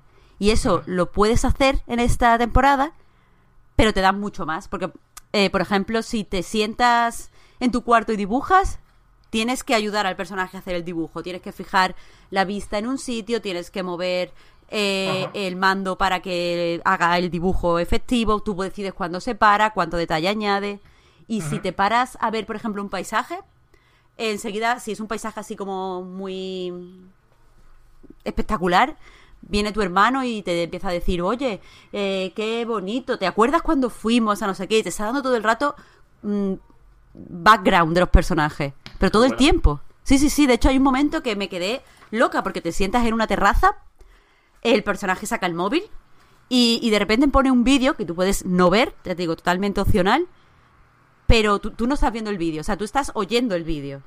El personaje lo está mirando, pero te está contando cómo era la dinámica en la familia de estos chicos. Y es súper chulo, es súper chulo. Todo el tiempo estaba queriendo contar cosas. Y, y es que eso a mí me encanta, ya lo he dicho muchas veces, que me gusta la historia, me encanta la narrativa.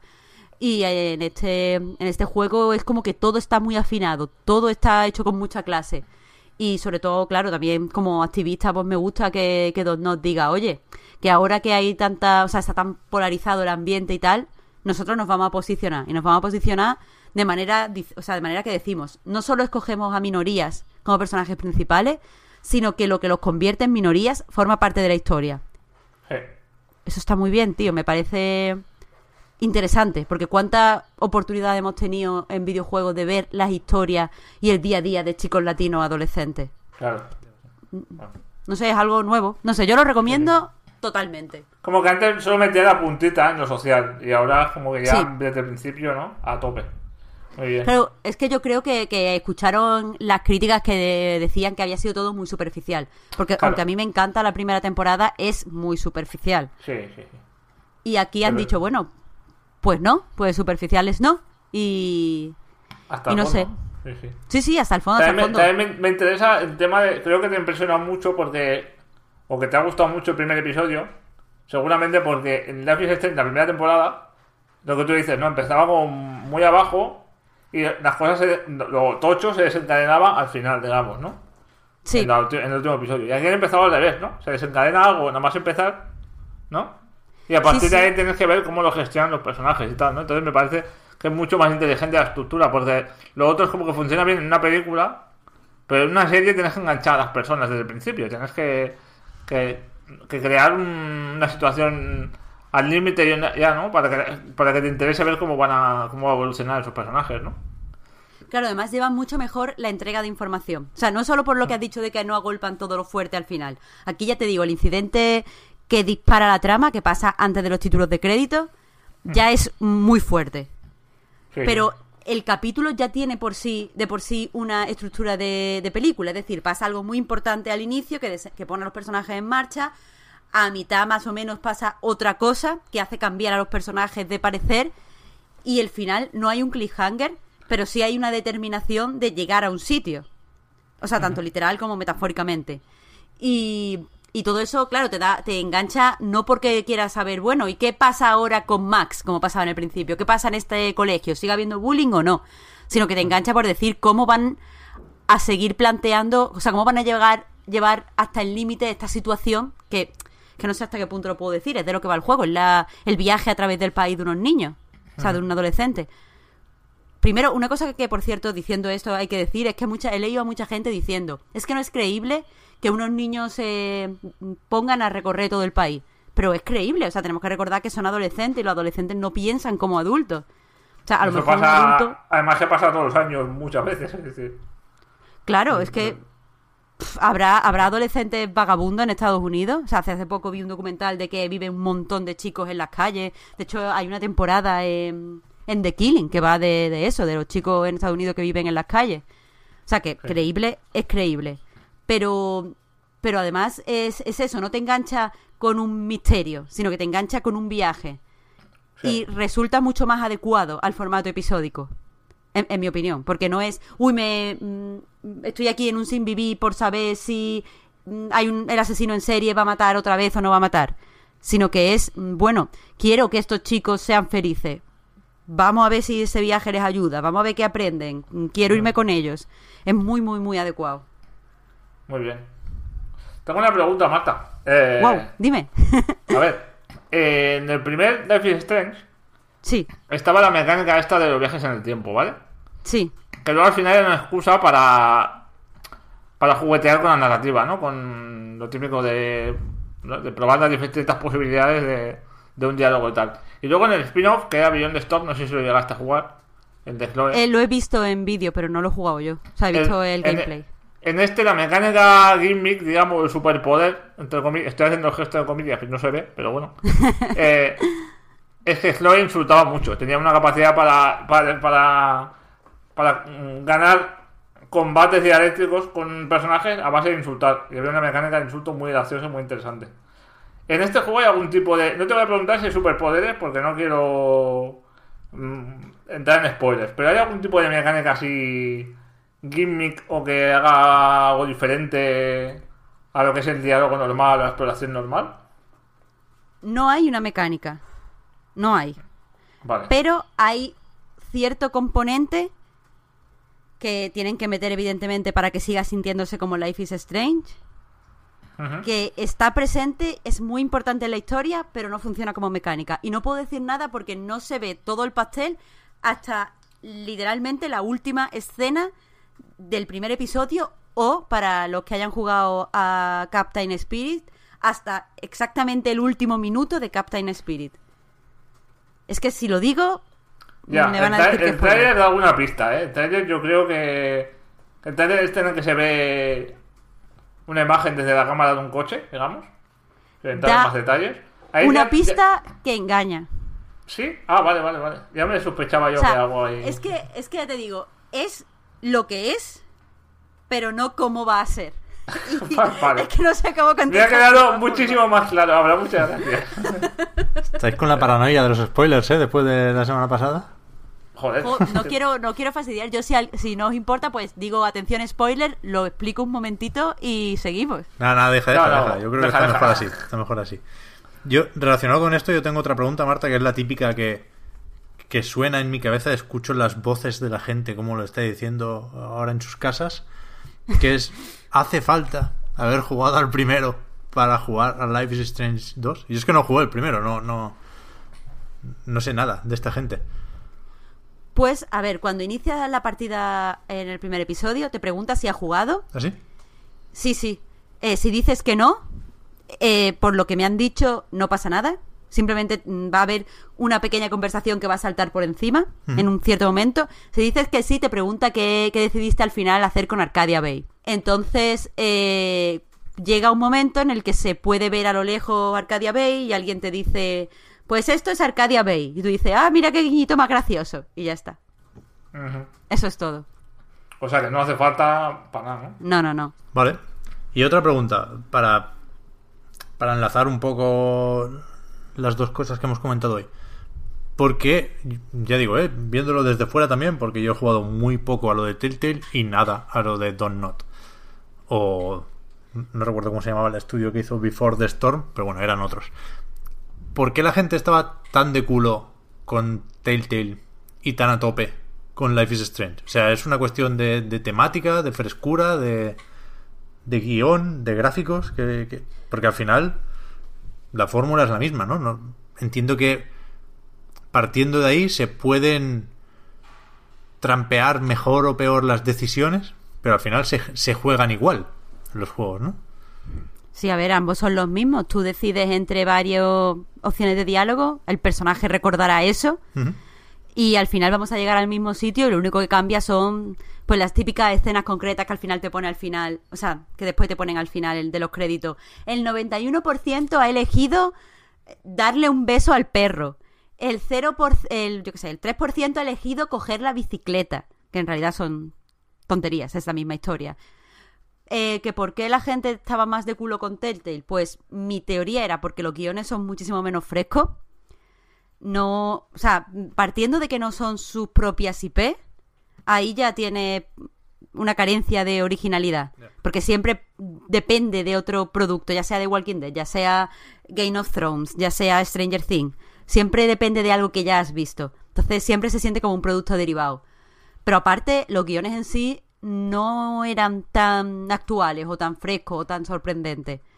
Y eso sí que lo hace bien Dot Not. Ya os digo que en este, en este capítulo, por ejemplo, el personaje adolescente habla como un adolescente, hace referencia a cosas adolescentes. El hermano pequeño, por ejemplo, está todo el rato hablando de Minecraft. Eh, hay cierto momento, eh, que no digo qué momento es para que haga tanta gracia como a mí, en el que hay un guiñito a, de las sofás muy gracioso además.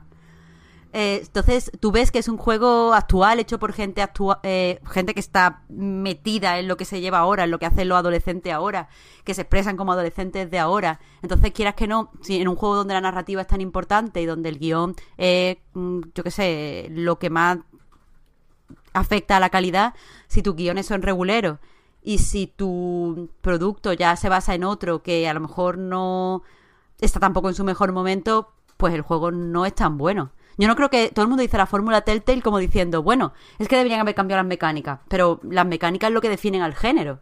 O sea, no estamos hablando de una aventura gráfica, sino tienes que elegir entre, entre diálogo y coger un objeto y llevarlo a otro lado para coger una llave que te pueda abrir la puerta. Eso es lo que se hace siempre. Lo que pasa es que si no el guion no está chulo, pues no, no vas a convencer a nadie. Y también que en Telltale era mucho, mucho, mucho diálogo y en Is Strange hay un poco más de variedad, hay un poco más de exploración, ¿no? Es un poco menos perezoso, parece, ¿no? Para mi gusto. Sí, Y- pero a ver, no sé, yo recuerdo en The Walking Dead, la primera temporada, por ejemplo, eh, sí, las, las de primera temporada, cuando jugabas con Lee, hay cierta escena que es en una, en una farmacia, que también hay Sí. ciertos puzzles, que a lo mejor solo estamos recordando parcialmente los juegos de Pero Telltale, han- pero... se han ido perdiendo, ¿eh? Con los años, creo yo. Los, los, los fueron dejando de lado, ¿eh? Los puzzles, creo yo. De- Había, había algunos que eran muy ridículos. En plan, coge esto y llévalo allí. Ya está, ¿sabes? No era un puzzle, era un, una interacción súper simple. Va, Como pero es que eso sigue siendo lo mismo, el guion ha perdido calidad, pero al principio sí, que habían puzzles, porque ya os digo, había un recuerdo Sí, vivamente lo de la farmacia de la primera temporada de, de Walking Dead. O sea, cuando llegas a la granja también tienes que hacer alguna cosilla y tal.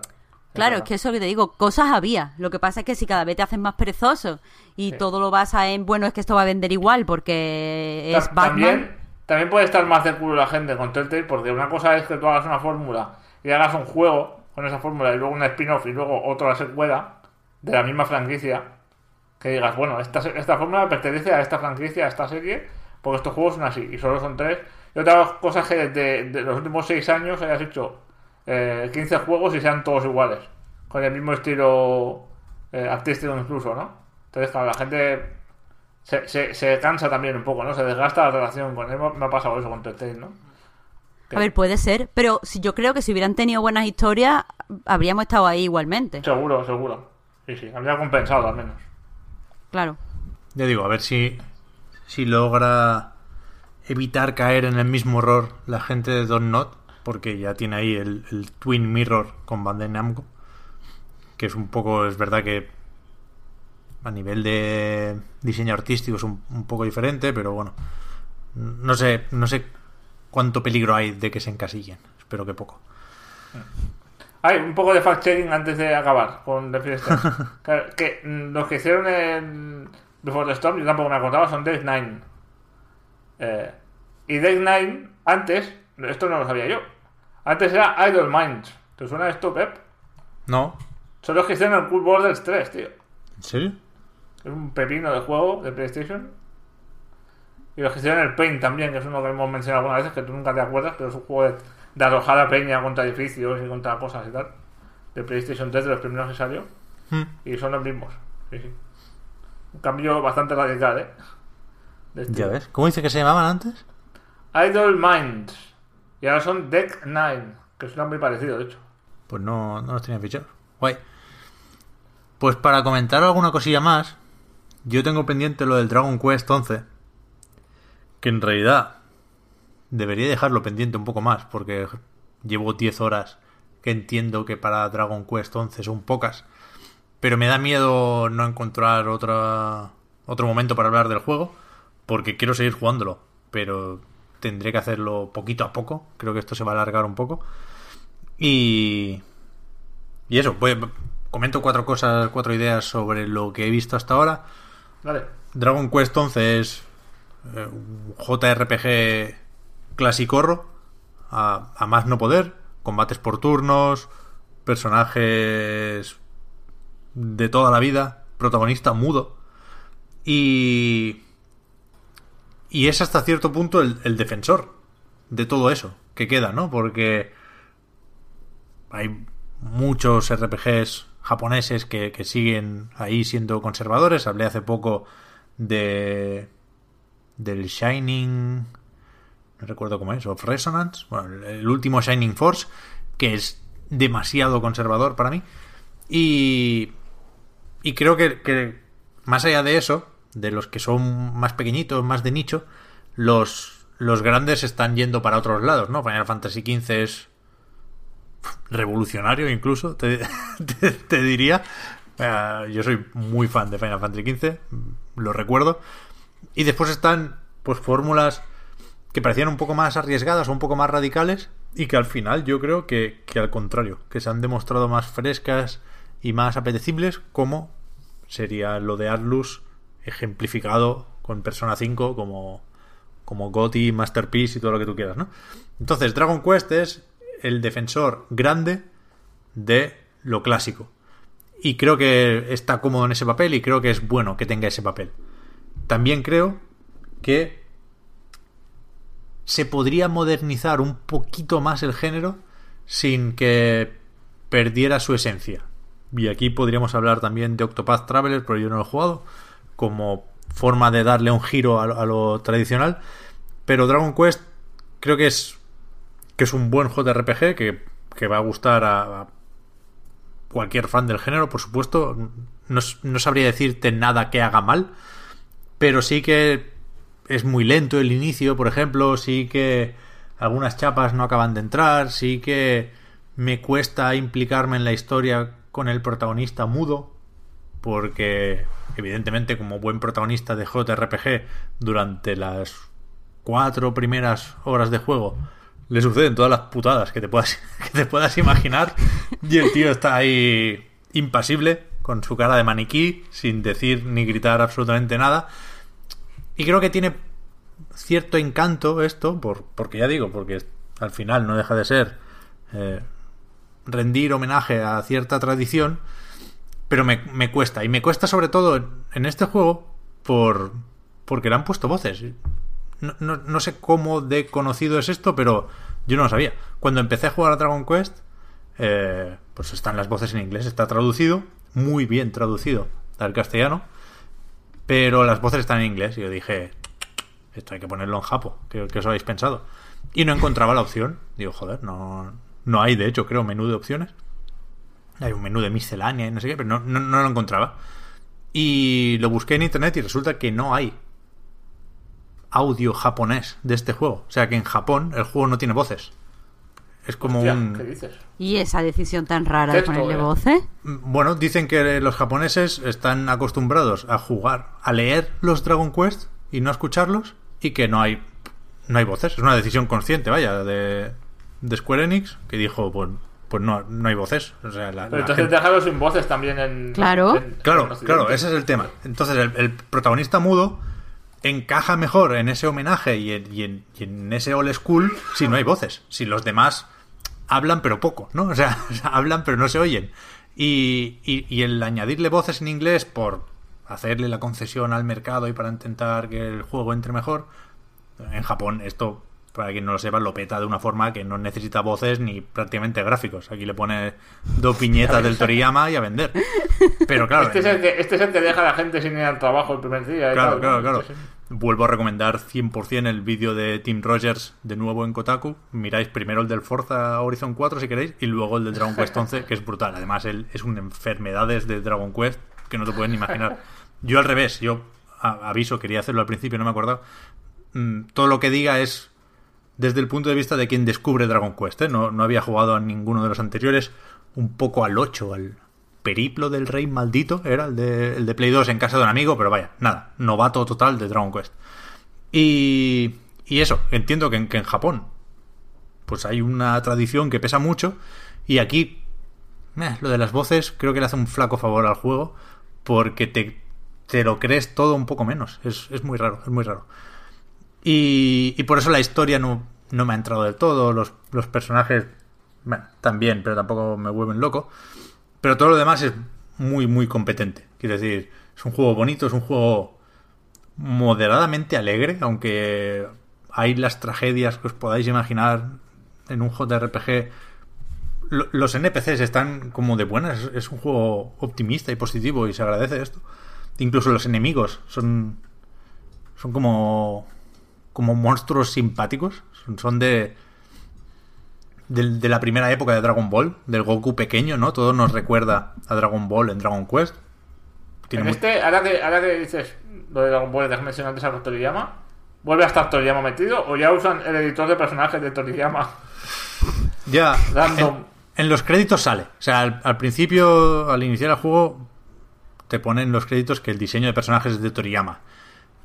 Hay la leyenda urbana que dice que Toriyama no dibuja ni, ni en las servilletas, que esto pone el nombre y ya está, ¿no? Pero. Pero es- Es que el, persona- es que el protagonista parece las aventuras de, de Android A17 o C17, como lo conocen en, eh, fuera de Cataluña, ¿no? Un el, poco. el protagonista es Trunks más que otra cosa, ¿eh? Yo, Sí, yo no veo muy Trunks. Además, cuando es bebé es 1-1 y al principio. Hostia.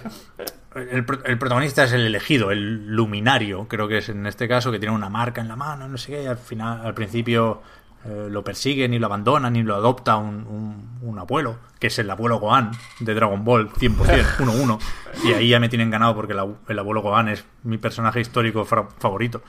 Y, y por ahí me tienen, por ahí hay un gancho, yo no, no he seguido Dragon Quest, pero sí Dragon Ball es mi religión y, y cualquier cosa que me recuerde a Dragon Ball me anima a jugar a Dragon Quest, ¿no? Y, y es lo más parecido que hay a, a estar metido en un mundo dibujado por Toriyama, que no es que no es poca cosa, a pesar de que los diseños creo que no son los más inspirados que ha hecho, ahora dibujo yo las, las comillas, el bueno de Akira, ¿no? Vamos a suponer que sí, pobre hombre, a estas alturas dudar del Toriyama, tío, claro que lo ha hecho él, venga. Y, y eso, combates por turnos, bien resueltos, con un sistema de toda la vida de ataques, habilidades y conjuros, que aquí tienen un gancho que es la inspiración, que es de forma aleatoria los personajes cuando les da por ahí se, se inspiran, que es básicamente se convierten en Super Guerrero o Super Saiyan, Super Saiyan Blue, de hecho, porque el aura en, en este juego es azul. Y, y en ese estado, además de hacer más daño y esquivar con más frecuencia y hostias, tienen un, la posibilidad de hacer ataques combinados, ¿no? Que es algo que me gusta mucho porque creo que es una, una forma muy fácil y muy efectiva que han resuelto muy bien la mayoría de juegos japoneses de, de explicar el vínculo entre personajes en el combate, que es un sitio donde no cabe narrativa, pero la meten así, ¿no? Somos amigos porque cuando los dos nos cabreamos pegamos unas hostias combinadas que son para verlas. Y es, es algo muy viejo, ¿no? Del tiro combinado de Oliver y Benji, pero que funciona, funciona muy bien. O sea, cuando da la casualidad de que dos se encienden al mismo tiempo, dices, coño, qué guay, eres mi amigo. Y esto, esto, esto funciona. Y son cosas muy, muy inocentonas, pero que el juego lleva con una naturalidad que, que no podía ser de otra forma, porque es el 11, que, que está guay. No hay, no hay nada que te saque del juego, ¿no? Al contrario de lo que decía con Shadow of the Tomb Raider, aquí no hay, no hay nada que no funcione. No hay nada revolucionario, no hay nada sorprendente, pero no hay nada que me saque de Dragon Quest, ¿no? Y por eso sigo jugando con, con gusto. Está guay. Anima a explorar. Ahora, Justo lo he dejado, para quien lo haya jugado, justo lo dejé al, al conseguir el barco y pegarle cañonazos a un calamar que seguro que había salido en un pulpo gigante que seguro había salido también en algún capítulo de Dragon Ball y ahora tengo ya el mar ahí para navegar libremente y, y eran las 4 o las 5 de la madrugada así que tuve que parar pero ¿Cuántas, ¿Cuántas horas puede durar este? no tengo ni idea 200. leí que 60 igual por ahí pero pero qué es eso que, que me está gustando mucho pero me siguen sorprendiendo un poco las notas tan altas que recibió. O sea, creo que, que está muy bien, pero que, que todavía se puede, insisto, lo decía al principio, a- afinar la fórmula sin desnaturalizarla, ¿no? Y, y- lo digo todo el rato teniendo Persona 5 en mente, que, que para mí es la vara de medir de los JRPGs, a pesar de que sea moderadamente distinto al resto, ¿no? Porque tiene aquella estructura rígida de los días y, y demás. Pero creo que es la evolución final de una fórmula, Persona 5. Creo que es inmejorable, que cualquier cosa, cualquier cambio que le apliques a Persona 5 haría que dejara de ser un persona, ¿no? Y no. El sistema de combate, por ejemplo, me parece impecable, me parece un poco más afinado que este, porque aquí sí que se complica la cosa y cuando empiezan a ser más grandes los monstruos te lo tienes que currar un poco más. Pero al principio hay mucho combate trivial, ¿no? De atacar, atacar, atacar, atacar. De hecho, el juego está bastante obsesionado con lo de automatizar cosas. Me, sorprende un poco con el start, por ejemplo. El, el, personaje empieza a correr solo. Pero a correr solo, no con. No siguiendo un camino, no, no. El tío va recto hacia adelante si hay una pared, ahí, ahí se encalla. O sea, start. Que el, el, botón de pausar aquí es echa a correr para adelante. No, no, no, tiene ningún sentido. No, tienes que girar tú, tienes que hablar tú, pero el start lo usan para que corras recto hacia adelante. Y cuando se incorpora un personaje a tu, a tu grupo, por ejemplo, por defecto, eh, se controla solo. Y, y, es relativamente fácil no caer en la cuenta de que tienes que ir a táctica y decir que la táctica que tiene que seguir ese personaje es cumplir tus órdenes, porque si no va a su bola.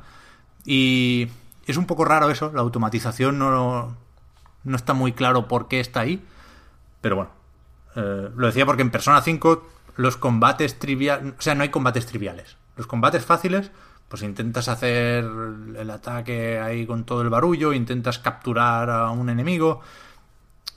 No hay, no hay, no hay cosas triviales en Persona 5. Y, y aquí sí. Aquí sí. Pero, pero está bien, está muy bien. Quiero seguir jugando y ya os iré contando más, más cosillas.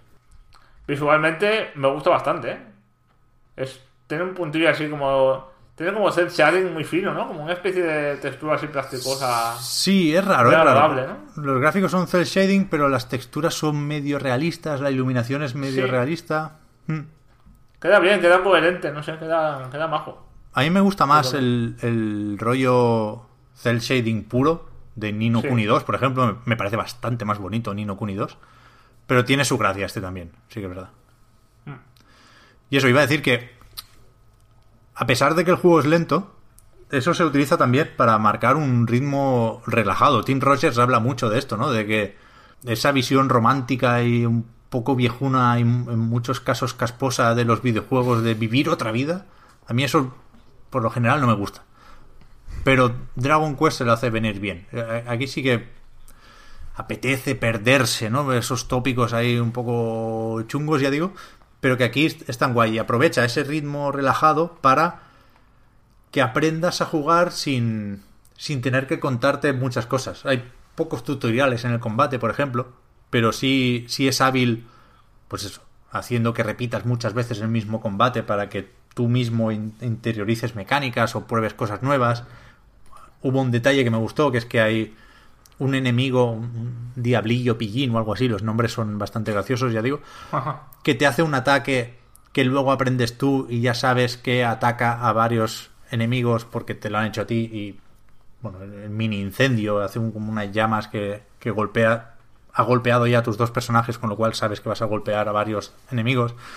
Está guay, está guay, está está bien hecho. Se nota que esta gente lleva muchos años haciendo esto y que y que me gusta que sean los que mantengan la fórmula más pura, si queréis, del JRPG.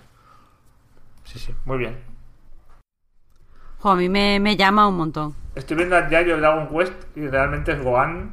El abuelo Gohan. Gohan Yayo totalmente. La mejor o sea, persona. La imagen esta del abuelo Gohan aguantando a Goku ahí en pelotas. El gordito, el, el, el bigote, todo, todo. Es, es, es, Increíble, tío. Increíble. Voy a llorar. Muy bien. ya ves, no es para menos. Sí, sí. Que, Pep, he leído una cosa que es que no he querido mirar muchas imágenes porque tengo pensado jugarlo y no quiero verlo todo y que nada me sorprenda. Pero que, o sea, supuestamente cada ciudad se supone que es una civilización o algo así, ¿eso está, está bien hecho? Es que eh, he leído que hay gente que se está flipando con, con eso, pero no quiero verlo. Quiero saberlo. Yo me, me esperaba un poquito más de las ciudades. Supongo que me quedarán las más grandes, pero las que yo he visitado son un pelín más pequeñas de lo que me gustaría. Pero sí que es que es un, un- un mundo en el sentido más tradicional que te puedes imaginar, ¿no? Los, los- las últimas ciudades que he visitado, pues hay una que es claramente japonesa, ¿no? Con sus baños termales y sus arcadas ahí de, de templo japonés, que creo que se llama el Monte Sushi o algo así. Bueno, la ciudad, la ciudad es otra, la ciudad es otra, pero está al lado del Monte Sushi. Y después hay una que es más, eh, no sé, basada en Egipto, quizá. La parte del barco es más mediterránea. Eso es como un portaventura del Toriyama, vaya, no, no, no- se han complicado mucho la vida. Y, y son esos tópicos que están ahí en, la cuerda floja, ¿no? Al borde del estereotipo. Pero por eso me parece bien que el juego sea optimista y simpático, porque no hay maldad en eso, claramente. Creo que eso ayuda mucho a lo que decías del mal tópico de querer perderse. O sea, se ve todo tan agradable, tan Hmm. sí. colorido, tan gracioso, por lo menos lo que la las los chistes de traducciones que he visto. Se ve todo muy amable. O sea, en plan, venga, vámonos. Sí, sí. Que es, es todo bueno. Que después se muere gente y el malo es muy malo y toda la pesca, ¿eh? Pero. Pero el tono es muy, muy ligero y no. No me parece mal, al contrario. Me encanta. Está bien, está bien, ya digo, yo tengo ganas de seguir jugando, ¿eh? Me sabe mal no haber empezado antes y no llevar mm, más partida ya. Pero. Si Red Dead lo permite, voy a seguir jugándolo en pequeñas dosis durante lo que queda de año. Muy bien. Y Pues yo- nada, vamos a preguntitas ya, ¿no? ¿O Yo creo que ya está, sí, joder, la... Pues, pues, a la primera semana que vamos a cumplir el horario que habíamos pensado, ¿eh? Más o menos, bueno, sí, porque A ver, esto significa que Víctor es el que nos distrae. Claro, claro. Bueno, a ver, que Tú nos eres falta- culpable de todo, siempre. nos falta el Forza, ¿eh? Ya digo, en la escaleta Ya. deberíamos haber hablado de Forza, que métele 20 minutos Media, más. media hora fácil, sí, sí.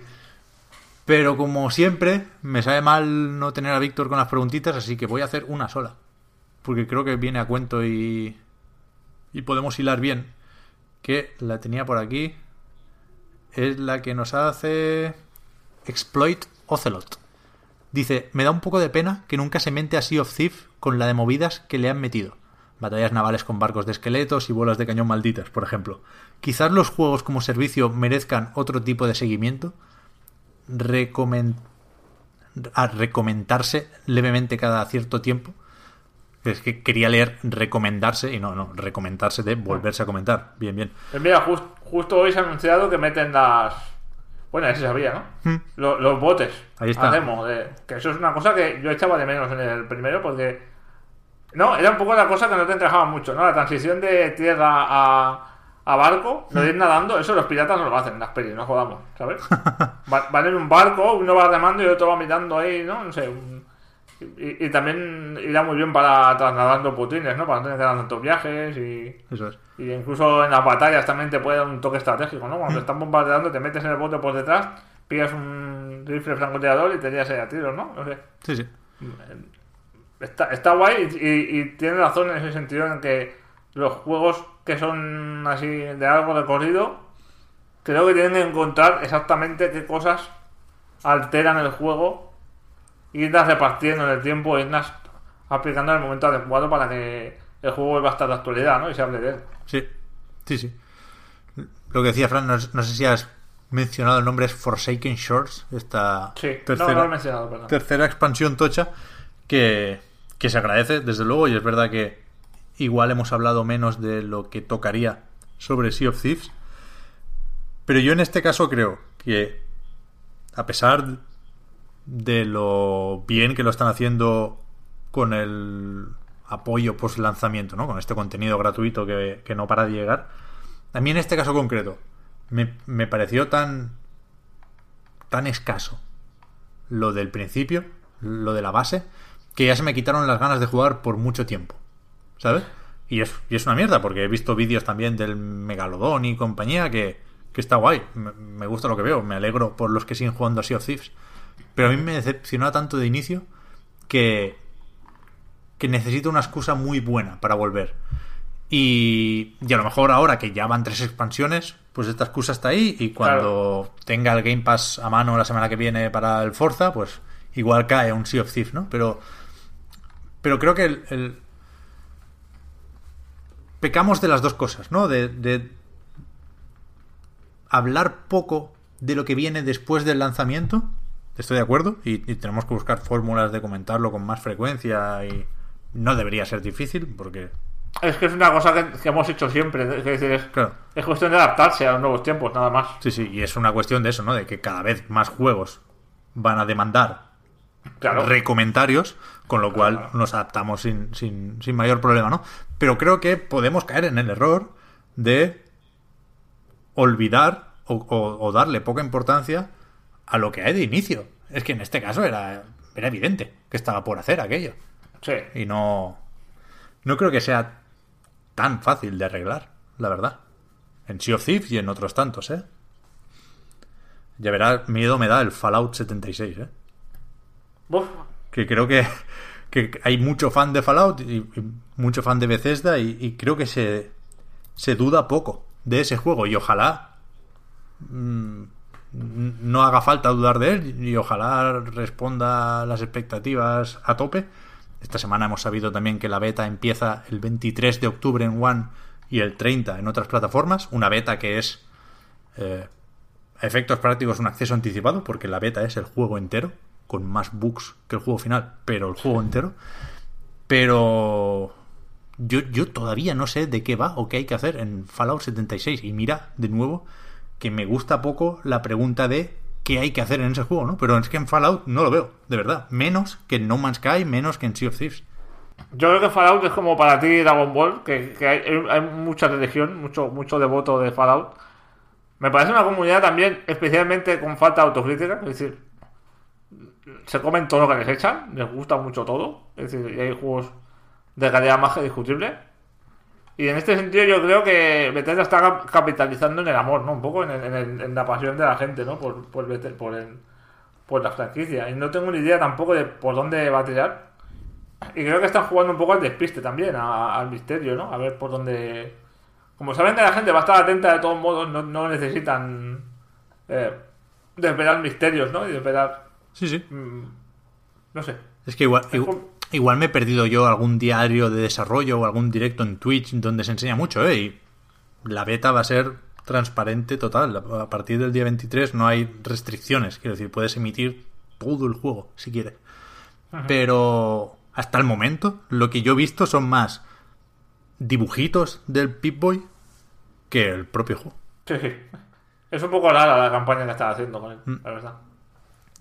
Pero bueno, del Sea of Thieves, guay. O sea, comentadnos los que hayáis seguido desde siempre en el juego, si, si ha hecho los deberes Rare.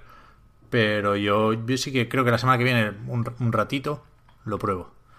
Hombre, la gente que habrá enganchado al Game Pass, Claro, claro, yo creo que Sí, sí. es de un empujón bueno, ¿eh? creo yo, a la, a la plataforma. O sea, por ahí yo creo que, que ha sido un éxito en ese sentido. Es que, claro, tampoco se puede calcular su éxito en, en compras, porque es una cosa muy particular, ¿no? Claro. Un caso muy. La me, me- me suena que la última cifra que dieron fue la de 5 millones de jugadores, sin, Ajá. sin hacer distinción entre los Claro. que han comprado y los que lo tienen en Game Pass, pero en cualquier caso son muchos jugadores, ¿eh? faltaría más. Sí, sí.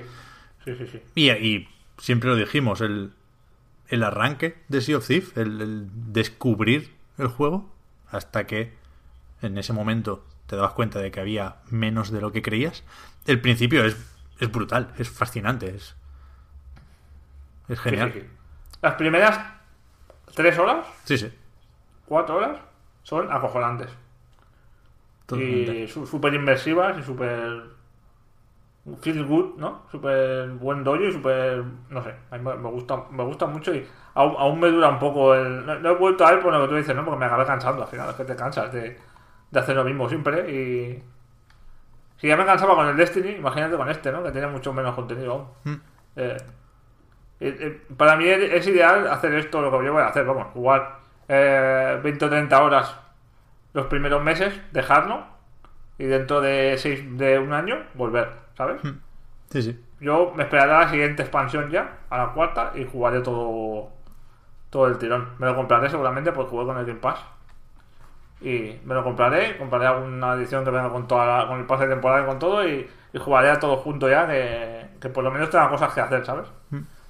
Joder, el Destiny, otro que tal, ¿eh? Que está la gente.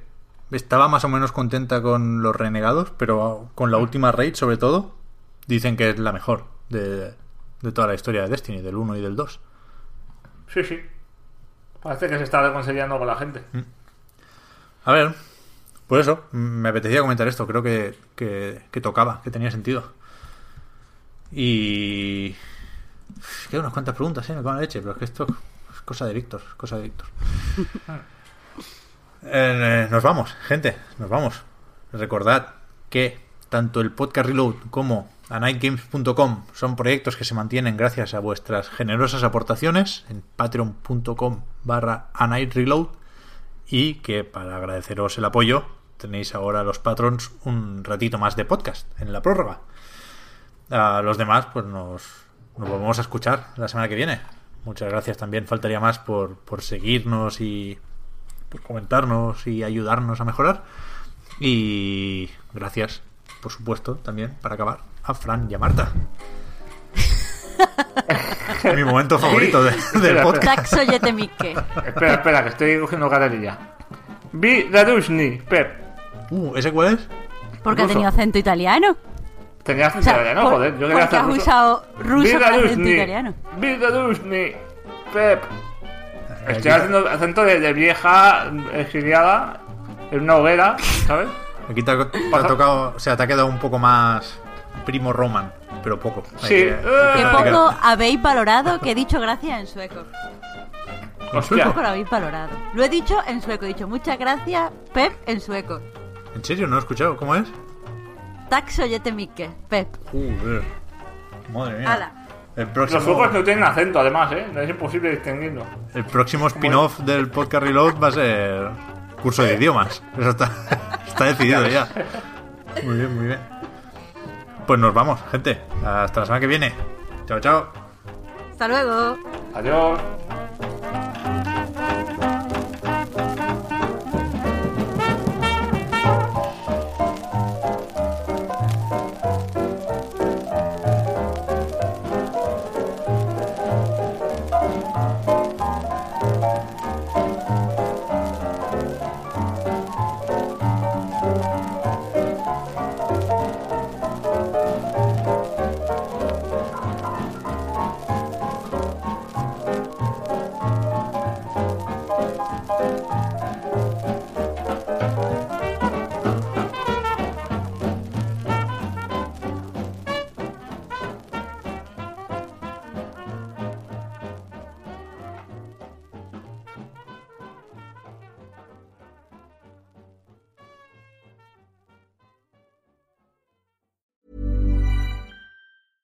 Hi, I'm Daniel, founder of Pretty Litter. Did you know cats tend to hide symptoms of sickness and pain? I learned this the hard way after losing my cat, Gingy. So I created Pretty Litter, a health monitoring litter that helps detect early signs of illness by changing colors, saving you money and potentially your cat's life. Pretty Litter is veterinarian developed, and it's the easiest way to keep tabs on your fur baby's health right at home. Go to prettylitter.com and use code ACAST for 20% off your first order and a free cat toy. Terms and conditions apply. See site for details.